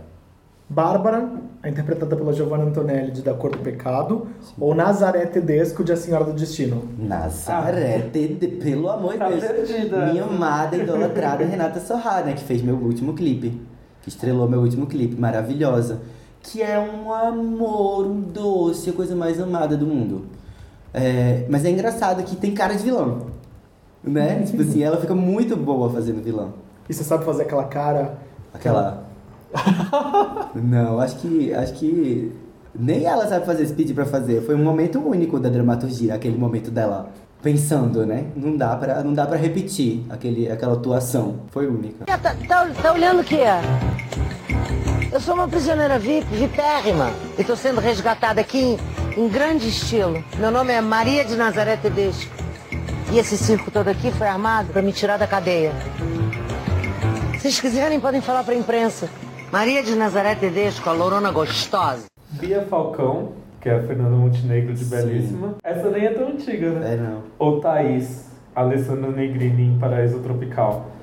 Eu acho que tem que ser Fernanda Montenegro, né? Maravilhosona, né? Que também fazia um personagem tipo Odete Reutemann, que era reacíssima. Pobreza pega, pega, pega como sarna, pega como um vírus. Entra pela pele, pela respiração. Silvia, que era a Aline Moraes em Duas Caras, ou a Flora, icônica Patrícia Pilar, de a favorita. Beijinho doce, né? Flora, né? Que beijinho doce que ele tem. Todo mundo cantava nessa época, né? E ela tinha um também. Que ela ia se apresentar na boate, ela falava aplausos, mais aplausos, né? Que ninguém batia palma, tadinha. Gente, que isso? Que timidez é essa? Pode aplaudir. Félix de Amor à Vida ou Clara de Passione, que é a Mariana Ximenes? Eu, não- eu não assisti nenhuma dessas duas. Mas eu devo ter cobrado pedágio na via sacra pra ter que ouvir uma coisa dessas. É, eu acho que é da época que eu já não. Acho que a última novela que eu assisti, assisti mesmo, foi a favorita. É. A favorita. A favorita foi muito legal. O plot twist, você achava que ela era boazinha e depois ela ser. E demorou 100 pior. capítulos pra É. revelar. É, eu acho que eu escolheria o Félix pela, pelo final da novela. Pela redenção É, eles se beijaram, né? Ele, ele se beijou, né? Que, os que o personagem se transformou e também tem a questão do, do relacionamento com o pai dele. Sim. Que, enfim, tipo, todo mundo abandona o pai que fica doente. Menos ele. E como o, todo filho gay, aqueles, né? Ele fica pra cuidar do Ele pai. fica pra cuidar do pai e fica lá com o carneirinho. Tem uma redenção, né? E a última cena da novela é ele e o pai, tipo, que já não tá com a, com a mente boa mais, tipo, vendo o pôr do sol, assim, é linda a cena, e meu pai chorou no Eu dia chorei que passou bastante. e na reprise. E E assisti com a minha família. Foi... é, eu também vi com a minha família e é, Foi foi, lindo ver meu pai chorando, né? Porque é aquela coisa meio. Pai, eu também sou seu filho viado. a melhor história do meu pai é quando tinha, em relação à novela, é quando tinha Avenida Brasil. Aí tem a Agatha, que era a filha do, do Tufão, Sim. que a Carminha fazia bullying com a menina, Sim, lembra? sim. e aquela atriz na vida real é adotada por um casal gay. Ah, Aí teve um dia que meu pai falou assim: Ai filho, você sabia que a atriz que faz a Agatha é adotada por um casal gay? Aí eu, ah pai, sabia. Aí ele, legal, né? tipo, olha, você também pode adotar. É. Pai, eu não quero adotar. Mas vida que segue. Melissa, que era a Cássia Quis Magro, de Amor Eterno Amor, ou a Carminha, Adriana Esteves, de Avenida Brasil. Carminha, né? Óbvio. Carminha maravilhosa. Não acredito que ela veio até aqui pra me chamar de Messalina. Acho que a Avenida Brasil eu não assisti toda, mas quando começou a virar o fenômeno, a gente chegou, eu cheguei a assistir os últimos episódios. Quem manda ser burra? Otária? Depois que estourou e todo mundo só falava disso. Foi meio Copa do Mundo, né? Copa do Mundo, é. E era muito divertido, né? Porque Carminha era aquela vilã bem é, mexicana, né? E a outra se virou contra ela. Foi muito legal, muito legal. Quero distância de pobre de pobreza pega! Tchau, seus merda! Tchau! Chega! Uma banana que vocês se explodam! Merda de divino! Lívia, a Cláudia Raia em Salve Jorge, ou Cora, que é a Drica Moraes, e a Marjorie Cristiano, porque foram duas fases, né, em Império. Não só foram duas fases, a Marjorie Cristiano voltou quando a Drica Moraes ficou doente. Foi. E não teve É explicação nenhuma, o que é o, o que é o melhor. Nossa, É. é, verdade. Ela rejuvenesceu do nada, né? Não, ela, ela ficou jovem do nada na novela e É. não se tocou no assunto. Sim. É aquela coisa, tipo, a atriz tá interpretando a personagem e não importa a idade dela. Tipo, nunca foi Entendi. tocado no assunto. É, Império passou na época que eu fazia Geração Brasil, então eu acho que eu cheguei a assistir um pouco, mas também não, não lembro dessa, dessa, dessa história. E Cláudia Raia em Salve Jorge eu não sei mesmo, que é uma época que eu realmente também não, eu acho que eu morava aqui em São Paulo, então eu não assistia novela nessa época. Tinha nem TV em casa, na casa que eu morava. Salve Jorge é a do, da Morena, não é? Sim, é, da Morena. Morena, Eu que tem um, essa novela. que tem um meme maravilhoso. Sim, a Morena está viva! A morena tá viva! A minha filha tá viva! Tu tá metida com droga, Morena? tá metida com droga, Morena? Aí tem várias versões, tipo, ah, tu tá metida com Demi Lovato? É. Olha lá, gente, de novo, eu já nem creio com as Lovato. Bom, pra encerrar então esse assunto, Paula Bracho, Gabriela Spanik de A Usurpadora, ou Soraya Montenegro, a Itati Cantoral de Maria do Bairro. Paula Brat, né? Eu, não, eu, nem, eu nem assisti muito essa. Maria do Bairro, eu não lembro não. Qual era a vilã? A da Thalia, ela era a vilã-. Não, a Thalia não era vilã. Não, não. A, Itati Cantoral, que era a Soraya Montenegro na novela, que era a... A Soraya é aquela que também tem aquela cena que viralizou no meme, que ela arranca a menina da cadeira de rodas. Nossa, Soraya, sim, que é maravilhosa, que tem a dublagem do a dublagem do, do, do PT, PT, Sim, é. Dilma e Aécio. Você votou em Aécio? Aí ela É, derruba a mulher da cadeira. E tem a versão de você passou em jornalismo. É, muito bom, muito bom. Ah, eu acho que as duas são maravilhosas. Mas eu acho que Paola ficou mais, né, Paola ficou mais icônica. no imaginário. É, ficou. Oi, usurpadora. Sabe quem sou eu? A verdadeira Paola Bracho. A verdadeira Paola Bracho. Agora vai ser uma rapidinha mesmo. Flor ou espinho? Espinho, a gente aprende mais com espinho, eu acho. Amar ou sofrer? Amar sempre, né, eu acho. Ir ou voltar? Acho que sempre ir, sem se preocupar. Música ou TV? Música. Dói mais em mim ou em você? Menina, eu sou muito dramática, então em mim, eu acho. Não tenho certeza. Boyzinho padrão ou desconstruído? Desconstruída, né? Tem que ser. Tem que ser. Pessoa... Tem que ser uma mamada, tem que ter uma mamada. Tem que ter, tem que ter, tem E que o ter que é que fortalece às quatro da madrugada? O que é que fortalece? Ah, eu acho que os amigos, né? Então aquela fortalecida de quatro madrugada salvam. Novinho ou sugar daddy? Nossa, eu tenho um problema, velho, com novinho. Tô tentando mudar isso. Dois. Problema, na verdade, de você gostar de novinho. Gostar, é. Ah, entendi. Entendeu? E aí, às vezes, por exemplo, eles não têm nem esse background de. Você fala assim, Stonewall. Aí eles não sabem o que é. Sabe? Madonna. Ah, Madonna é velha. Nossa, mas que idade você tá pegando, É, amigo? é, não sei. Ah, mas com 22, que é uma idade que certas pessoas. Essa direta aí, hein? já, já dá uma viajada dessa. Nessa geração dependendo. 22 fala coisas tipo, ah, Madonna, Madonna é velha, é. É, Nossa, eu fico tão exato. chocado, eu fico vontade de morrer. Manhã, tarde, noite ou madrugada? Madrugada, sempre amo. Praia ou piscina? Praia, sempre amo também. Fui criado na beira do mar, né? Fui criado no mar. Oriente ou Ocidente? Só conheço o Ocidente. Quero conhecer o Oriente ainda. Quero saber como é que é. Chinelo e calção ou terno e gravata? Ah, chinelo e calção, né? Mais confortável. Cabelo curto ou comprido? Depende da fase. Você tá numa fase agora Eu tô numa mais? fase de cabelo curto, é. E no boy? Tanto faz. Contanto que tem um negócio ali. O que vale é o conteúdo aqueles, né? Não, nem um conteúdo, mas um. Às vezes tem nem conteúdo, mas tem uma atração ali, um negócio que rola. Até porque os boyzinhos novinhos que não sabem quem é Madonna, né? Que tristeza. Magia do bem ou magia negra? Depende da pessoa, né? Tem gente que é magia negra, né? Tem boy que é ma- boy magia negra, né? Mas magia do bem, né? Pra sempre. Preferível. Paz e amor. Paz e amor, é. Cinema ou Netflix? Cinema sempre. Fazer feliz ou te fazer infeliz? Fazer feliz. Para ser seu homem tem que ter. Não sei, eu acho que tem que ter. Tem que ter essa coisa inexplicável que é inexplicável, que você bota os olhos em alguém e acende uma coisa. Acende uma coisa. Eu acho, eu acho uma coisa meio mística, assim, você se apaixonar por alguém. Porque você olha pra pessoa e acende alguma coisa, alguma coisa puff, bateu no seu coração, alguma coisa mudou. Naquele exato, na- naquele exato segundo, alguma coisa mudou.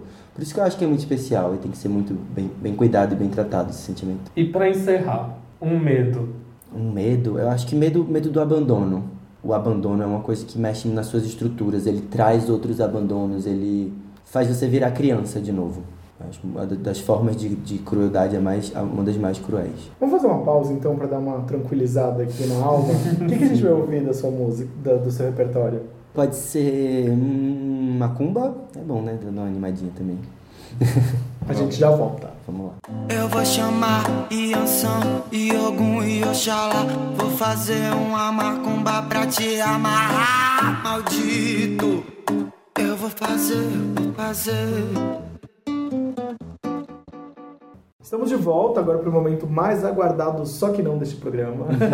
que é pra falar de coisa séria, né? Você gosta de falar de coisa Nossa, séria? mas a gente não falou sobre coisas muito sérias ah, hoje, não. mas é de trabalho, né? Esse lance de trabalho. Ah, tá. É brincadeira. Mas eu quero saber de você, o que, qual a pergunta mais recorrente que as pessoas te fazem?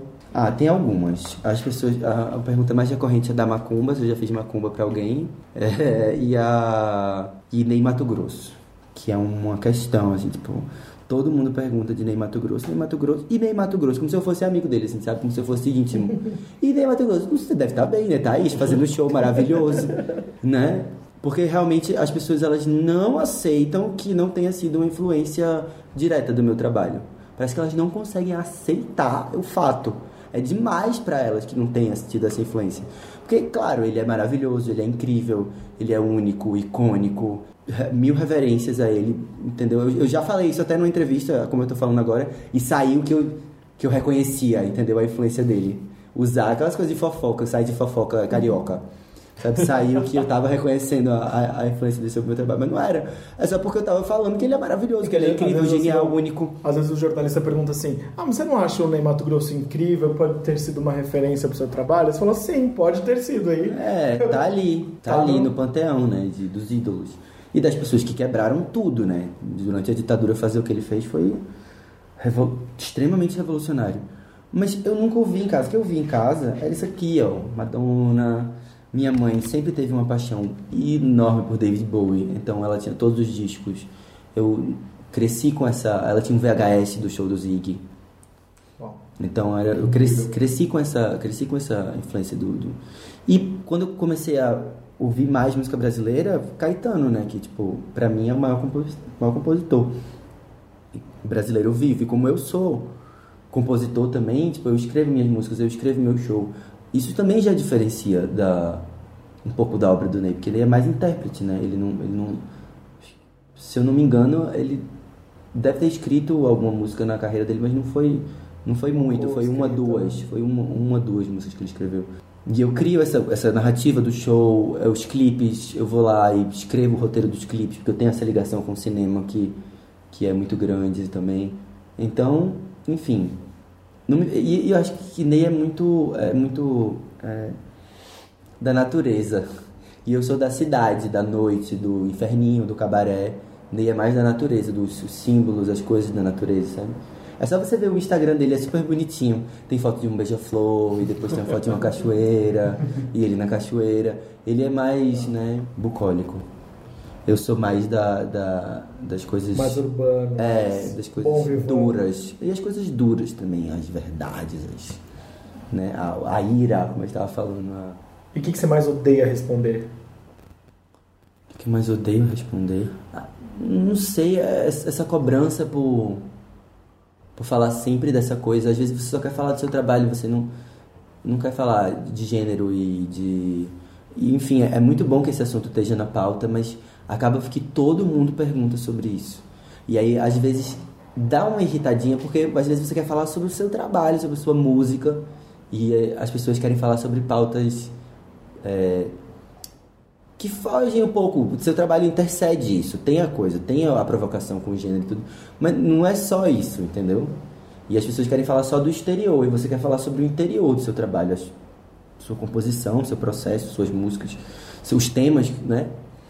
Porque às vezes parece que o único tema que você fala do seu trabalho é sobre isso. E você fala sobre várias coisas. Por exemplo, o que a gente estava falando aqui, do rela- relacionamentos abusivos.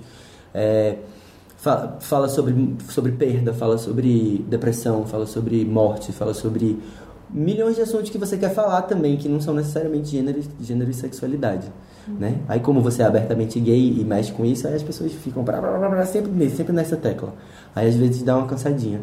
Principalmente quando você vai fazer, tá lançando alguma coisa, você vai fazer show em alguma cidade, que você dá três entrevistas para três jornais, e os três jornais perguntam a mesma coisa. Então tá. Esse momento pra gente falar de trabalho. Eu queria que você me falasse um pouquinho sobre como que está seu processo de composição e de lançamento de disco. Já tá pronto? Não tá? O disco já tá gravado, a gente tá mixando e masterizando agora e Gra- Foi mixado aqui no Brasil? vai ser, vai ser masterizado em Los Angeles. Ai, rico, né? É, Natura, né? Ai. Um beijo, Natura. Um beijo, Natura. Casa Um beijo, incrível Natura aqui em São musical. Paulo. É, que abraçaram esse projeto e, enfim, tá bem diferente do primeiro, tá menos. Eu queria trazer para um lugar menos rock and roll e agressivo e trazer para um lugar mais clássico, sabe, da, da, da- do cancioneiro clássico mesmo e de um lugar mais, eu acho que o primeiro é muito escorpiano. É uma carta de amor, né? O primeiro. É, tipo, é, as, as fases né, do, de um relacionamento, do, do luto à superação. E esse é sobre renascer, eu acho. É sobre o momento que eu tô passando. É sobre a entidade desse, não é mais o Deus do desejo. É uma entidade meio que do renascer, do fogo, entendeu? Tem nome já? Tem nome, mas eu não posso dizer. Ah, Tem que ser na hora, né? Na hora de lançar, Quando que lança? revela. A gente vai. Eu também vai ser surpresa. Ai, Mas tá Deus. próximo. Olha, Beyoncé. É, Beyoncé vai. Ai, vai, vai, vai aparecer. Qualquer sexta-feira, é, qualquer sexta-feira aí no seu. Spotify vai aparecer esse disco. Pois é, e, e trazer essa coisa do renascer, e de falar tanto do pessoal quanto do, do macro, né? Do momento político desse país que tá. Eu digo que são canções para você sobreviver ao fim do mundo. Que a gente tá vivendo um fim do o nome mundo. do disco, né, então. É, a, gente está vivendo um fim do mundo no país, um fim do. Tem dias que você olha e fala assim, não, sobe, sobe os créditos, né? Acabou, porque não, parece, parece não haver É o Spielberg que tá, que tá aqui solução. dirigindo. É, exatamente, é, tipo, é muito absurdo. E do meu processo de enfrentar essa última depressão que eu enfrentei, enfrentar esse relacionamento abusivo do qual eu saí e de querer falar sobre isso, querer que as pessoas falem sobre isso, entendeu? Que elas, que elas denunciem essas pessoas, que elas falem abertamente sobre isso, que elas não deixem o agressor, o abusador impune, entendeu? Inclusive, o primeiro clipe do, do disco fala muito sobre isso e eu vai ter uma divulgação intensa de grupos de ajuda, de falar procure ajuda, entendeu? É, pode ser que se você se você acha que você ou alguém que você que você ama, que você conhece, pode estar envolvido no relacionamento abusivo, é, diga pra pessoa procurar ajuda, vai ter número, vai ter e-mail, vai ter, entendeu? Porque eu acho que é, uma- é muito legal esse momento também, que- como vem essa questão do gênero e da sexualidade está sendo muito discutida, também está sendo muito discutida essa coisa das relações abusivas. E eu quero, eu quero levantar essa bandeira com esse, porque às vezes as pessoas romantizam as relações abusivas. Então eu quero que as pessoas procurem ajuda, entendeu? Para renascer, para enfrentar as depressões delas, para enfrentar as, a, a- a- enfim, as barras, né, que elas, que elas passam, passam na vida, que todo mundo passa na vida. Então esse disco é mais sobre renascer, mais sobre o sol. Eu digo que é mais o, o meu lado leonino, é o sol, é o, o coração, é a, a, a vontade de, de, de renascer e de brilhar, de, de sair da- dali, dali mais, mais fortalecido, entendeu? E você saiu dessa. Não saí ainda, né? Tô lutando contra isso. É um processo doloroso e, e longo, né? É, mas estou fazendo de tudo para renascer. Acho que fazer o show também, escrever, depois ensaiar, estrear ele, é, vai ser muito forte nesse Uma sentido. catarse, né? Uma catarse, é. Vai ser uma, uma conclusão desse processo, né? Começar de novo. Enfim. É muito legal você falar isso, porque recentemente eu li uma matéria que é, quase não tem pesquisa e estudo sobre violência doméstica, psicológica em Sim. casais gays. É. Tipo, é uma informação que é meio tabu, Eu li assim. essa matéria também. Uhum. E, e mais ainda entre mulheres, Uhum. né? Sim. Porque elas eh, eh, já, já, eh, já viram uma, uma vergonha dupla, né? Pra elas, tipo assim, o abusador delas é uma mulher. Rola essa, esse pensamento. Uhum. Por conta do machismo, próprio machismo delas, né? Mas eu acho que precisa ser falado, né? É, e também não tem ninguém preparado, tipo, delegacia, assim, tipo, se você chegar... Preparado você pra vai- receber esse É, caso. aham. É, não é. rir da sua cara. Isso, é, isso, exato. isso dizia na matéria, né? Que às vezes as mulheres chegam e falam: a minha namorada tá me abusando. E as pessoas riem da cara delas. Tipo, não tem a Uhum. prepa- preparação pra receber essa, essa informação, né? Lidar com esses casos. Uhum. É, isso, é, isso é muito importante de falar. Eu, eu, eu- eu tô me sentindo muito ligado a essa causa porque nos últimos anos eu vivi isso. Eu vi pessoas muito próximas e muito queridas a mim vivendo vivendo situações muito, muito similares, assim, e sendo tratadas como loucas, entendeu? E não, não pode, não pode não continuar as pessoas sendo, a pessoa é abusada, é uma vítima e no final ainda é tratada como louca, entendeu? Porque a maioria dos abusadores continuam sendo pro meio, ah, não, ele não, é muito, ele é muito legal, entendeu? É Sim. muito charmoso, muito Voltamos envolvente, envolvente com todo mundo. Isso é, isso, isso é a característica do sociopata, entendeu? E aí as pessoas não acreditam em você. Aí elas falam, não, ela é louca. Que é isso o que, o que um, um cara que foi abusivo com uma amiga minha falava. Ele, ele começou a espalhar pra todo mundo que ela era louca. Porque, né, mulher, ah, não, ela é louca. Entendeu? E aí quando a gente foi saber o lado dela da história, que ela foi mostrar as provas, tudo, aí a gente viu, não, é verdade, tipo, ela não é louca, ele tava abusando dela. A, vi- a viol- violência psicológica, né? Não tava batendo, mas tava usando de violência psicológica. Enfim, é, é isso, é sobre renascer. Renascer, é, tipo, essa tatu... eu fiz essa tatuagem agora, firme e forte, feito um touro, que é uma coisa que quando eu passei por essa depressão, o auge agora da depressão, eu lembrava muito que se fala muito no interior do Nordeste. É forte, forte feito um touro. Sabe Sim, como é que tá sim. falando? Tá forte feito um touro. E aí minha avó sempre falou isso, não é necessariamente firme e forte feito um touro. Mas aí eu, eu lembro dela falar isso e eu lembro que nos piores momentos eu lembrava da minha avó falando isso. Firme e forte feito um touro, tipo assim, se agarra na vida. E aí quando eu falei pra ela que eu ia fazer essa tatuagem, ela até ficou muito emocionada, porque isso era a babá dela, porque a mãe dela morreu muito cedo. A mulher que criou ela falava pra ela, firme e forte feito um touro. E a primeira música do disco fala isso: viver, morrer, renascer, firme e forte feito um touro. É, fala sobre o país e fala sobre minha vida e fala sobre esse retorno de Saturno que eu tô passando agora também, fala sobre tudo. que legal. É. A sua versão para Como Vai Você, do Roberto Carlos, é, está em Os Dias Eram Assim, aquela sua super série da Globo. Sim. Ela aconteceu por, por conta de um convite ou você já tinha no seu repertório Foi, e resolveu gravar? foi um convite, foi um convite do. Porque eu já tinha regravado Pense em Mim para pro Justiça e a galera tinha gostado muito, muito. Inclusive entrou no meu show depois. E aí é, a autora do Os Dias Eram Assim pediu, pra, pediu pro cara da trilha me pedir pra regravar Como Vai Você. E eu gravei assim no auge da, da depressão. Tanto que ficou muito, muito triste, né? A versão foi muito pesado ter que gravar aquilo ali, tipo, quando eu tava muito, muito mal. Mas enfim, nada é por acaso, né? As coisas vão sendo colocadas na sua vida pra você processar também, né? No intervalo a gente estava falando sobre atuação e tudo mais. Hum. você frequentemente faz testes para atuar?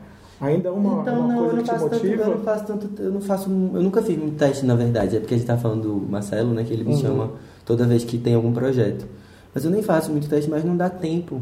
Você tá sempre fazendo show, você tá fazendo turnê, dá- é, e as pessoas também não chamam, sabe? É, Porque no, no meu caso, no meu processo, eu só consigo fazer uma coisa que seja pequena.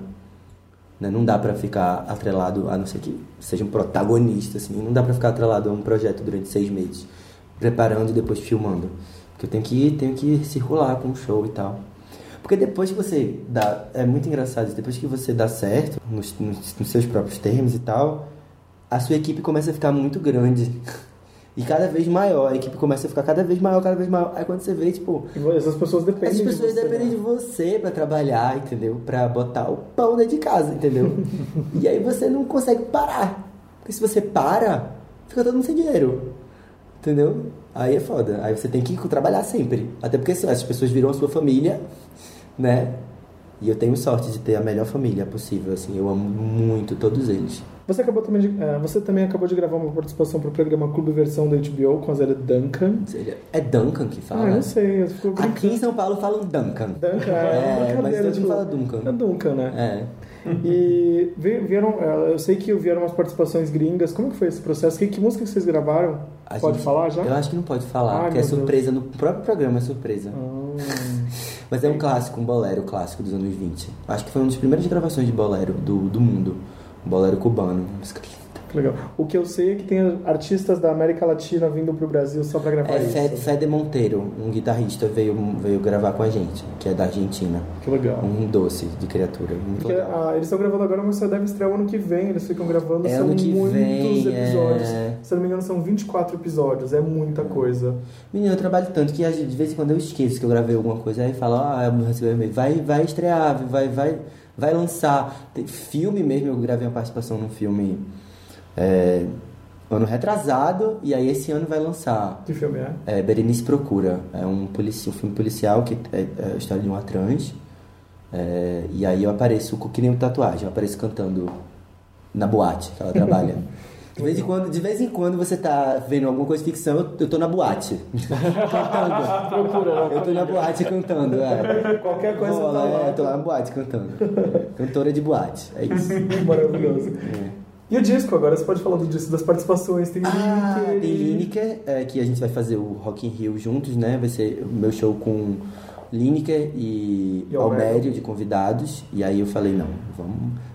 Vem cá, vamos gravar essa música. Eu escre- escrevi pensando nela é, depois que a gente virou amigos. Falei, não, vamos, se a gente vai tocar no Rock in Rio essa música, tem que ser um hino, entendeu? Um hino dizendo que sobre a coragem de amar, sobre amar sem temer, sobre amar nos nossos tempos, entendeu? Que é uma coisa muito bonitinha que eu comecei a observar, que eu comecei a ir no, no cinema e tal, e aí eu vi cada vez mais, com mais frequência, casais gays bem novinhos. A galera de mão dada, se beijando no cinema. Aqui em São Paulo que é muito mais comum do que Aqui outras sempre capitais, foi, né? é, aqui sempre foi. Mas eu digo lá no Rio. Eu acho que nos últimos tempos deu um. No Rio tem muito tabu, muito mais. que Muito, em São é, o, Rio, o Rio tem uma cultura muito machista. Acho que é porque aqui é mais cosmopolita, lá é meio província ainda. Uhum. É, e que nem Recife, é bem provinciano também. É, e aí eu- me veio a ideia de fazer essa história sobre esses dois meninos, esses- essa música que fala sobre esses dois garotos que se apaixonam e têm a coragem de, entendeu? De, de, de ser aquilo, de viver aquilo. E aí eu falei, não, tem que ser um dueto e tem que ser com a, a Lineker, né? Ela e aí topou. é um bluesão meio soul, assim. E aí ela topou e foi lá e gravou. Acho que ficou bem bonito. E tem uma música com Gabi Amarantes também, que pra mim, assim, enquanto, enquanto artista, ela é um, um ícone daquela coisa do tecnobrega, do, do que chegou aqui, né? Tipo, aquele primeiro disco dela é muito legal. E ela veio dos Jurunas, né? Tipo assim, ela veio da, da do gueto, da quebrada mesmo, tipo, e virou uma cantora, uma diva nacional, né? E aí eu quis trazer ela pra isso. A faixa tem um tempero também meio, meio do, do Pará, assim. E foi muito legal, foi muito legal esse processo de disco. Eu queria, eu queria ter estado mais é, dentro, é, dentro assim do... Eu tava sofrendo muito enquanto eu tava gravando, entendeu? Então agora, depois que eu tô ouvindo ele ficando pronto, é que eu percebo o que eu fiz. Porque foi meio assim, eu tava sofrendo muito, muito, muito, mas tem que fazer. E aí eu fui. E agora é que eu tô percebendo o que eu fiz, entendeu? Às vezes a vida é assim, né? Você tem que ir e depois é que você vê o que você fez. Depois você... Mas tá feliz com o Muito, tô muito aconteceu? feliz, tô muito feliz. Apesar de estar sofrendo muito, eu consegui fazer, fazer o que eu queria. O que eu, que eu tava Quem planejando. que é o produtor? Quem, como é que foi? Ela é o D, ele já produziu Mambojó, Nação Zumbi, ele é lá de Recife. Já trabalhou, ele trabalhou comigo no Macumba, sendo que ele não, produ- não chegou a produzir, ele mixou e masterizou. Legal. Amigo de longa data. E o que, que a gente pode esperar então desse show no Rock in Rio, já que vai ter você, Lineker, Almério? Eu quero que seja, né, um tapa na cara, assim, porque vai ser transmitido ao vivo pelo Multishow, para o Brasil inteiro. Quero que seja um tapa na cara, uma afirmação de. uma reafirmação da vida, do amor, da, de tudo que a gente, que os três representam ali. Eu quero que seja muito poderoso poeticamente nesse sentido, sabe? É, crianças estão assistindo, para os jovens estão assistindo, para até para os mais velhos estão assistindo, tipo, chegar ali e, e se impor, né? Eu como homem gay, a Lineker como mulher trans, o Almério como homem gay nordestino, sertanejo. Eu acho que acho que vai ser bem bonito. Estou muito feliz. A gente ainda a gente tá no processo inicial de escrever o roteiro, né? Mas já pelo que eu tô vendo já tá bem poderoso. Vocês vão tocar em qual noite do, do Rock Na noite Rio? do Justin. Que é o dia... Dia 17 de 17, setembro. isso. É. O Justin É é Alicia o, Keys. é, o, é o primeiro domingo. Primeiro domingo, é. É depois de. é, na sexta tem Gaga, né? E no domingo tem, tem a Johnny. Rock in Rio leva a gente. É. No domingo tem a nossa Gaga aqui. a gaga brasileira. e o que, que vai ter nesse setlist? Já, já pensaram em alguma coisa? O que, que não pode faltar? Vai ter a, a- o dueto, o nosso dueto. No dia, no dia do. do Pode falar o nome da música? flutua. Flutua. Flutua. No dia do. No dia do Rock in Rio, depois do nosso show, vai ser lançado o clipe da música. Uau! Comigo e com a Lineker. A gente vai aproveitar o, o ensejo, né? Aproveitando o ensejo, a gente vai lançar o clipe da, da música. Você já fez dueto com uma galera, né? Você já foi pro palco pra muita gente. Quem é a pessoa Muita, que minha. mais te, te emocionou, assim, estar no palco? Teve com Elza Soares. Eu vi um show seu inesquecível com Karina Burr na Cesta Básica, na áudio, aqui em São Paulo. Foda. Acho que Elza. Elza é. Ela tem uma energia, né? E é- eu acho que ela é um símbolo de tudo que eu acredito, assim. É um símbolo de resistência, ela é um símbolo de, de amor, de, de, de tudo que eu acredito. E cantar Espumas ao Vento olhando pra ela foi muito pesado.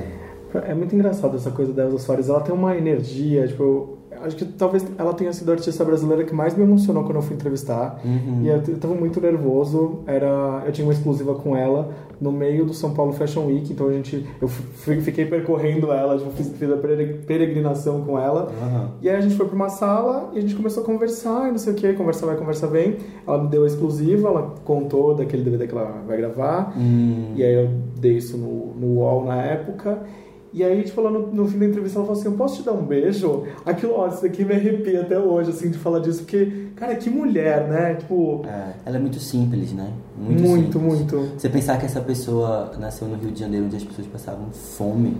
Ela é a mulher do fim do mundo, Ela é com certeza. mundo. Mesmo. É, esse último show dela é só inexplicável, assim. Eu, eu vi duas vezes e eu chorei tanto. Eu vi é uma, uma apresentação intenso, dela com o. Lineker na abertura da- do, do Sim aqui em São Paulo, que é a Semana Internacional da Música. Sim. Não E tenho que- palavras. E que lindo que gravaram, que, que escreveram aquelas músicas pra ela, né? Pela primeira vez. Já, passou, já tinha passado da hora, né? Aquelas músicas maravilhosas, né? O disco é todo maravilhoso. Então tá, pra arrematar esse assunto aqui, um fã perguntou uma pergunta bem específica. Hum. Ele quer saber quem que faz a segunda voz em Segunda chance. Segunda Chance. Ah, é o meu percussionista maravilhoso. As nossas vozes juntas é um negócio, tipo assim, desde a primeira vez que a gente cantou juntos, que ele abriu minha voz, abriu a terça. Nesse disco também novo, ele tá, ele faz backing vocal em todas as músicas, praticamente, que eu canto.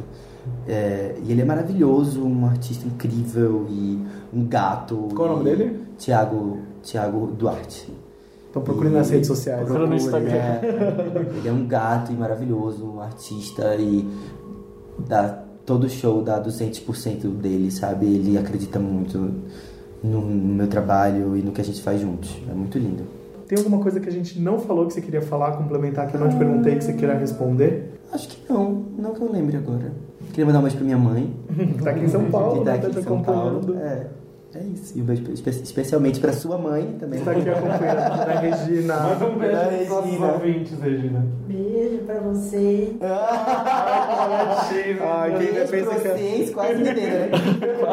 Beijo, beijo pra vocês. Quem vê pensa que ela é essa, essa pessoa tímida, né, amores? Ela tem primeira essa vez. personalidade expansiva aqui, por quê, né? É a primeira vez, né, que Primeira sua mãe vez que ela- acompanha de pertinho aqui o, na mesa, não? Ah, ah, É a terceira vez que ela está aqui com a gente em casa. Primeira vez estava Marimun e Maíra Medeiros aqui, que ela entrou aqui na sala sem fazer barulho. E aí a gente sempre tem muito Doritos aqui em casa, né? E aí tinha um pacote de Doritos no sofá. O que, que aconteceu? Ela foi, deitou no sofá e fez um mega barulho e estourou um pacote de Doritos. e todo mundo morreu de.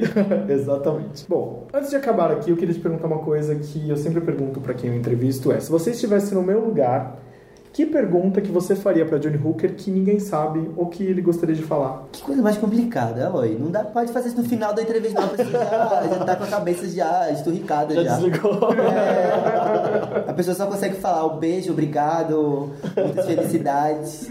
É, Você fala assim, ai, não tem. Putz, eu você tá bem? Você é isso. feliz? Eu não sei, não sei se eu tô. Não sei se eu tô feliz. Nem aqui com a gente. Aqui. Não, com vocês eu tô.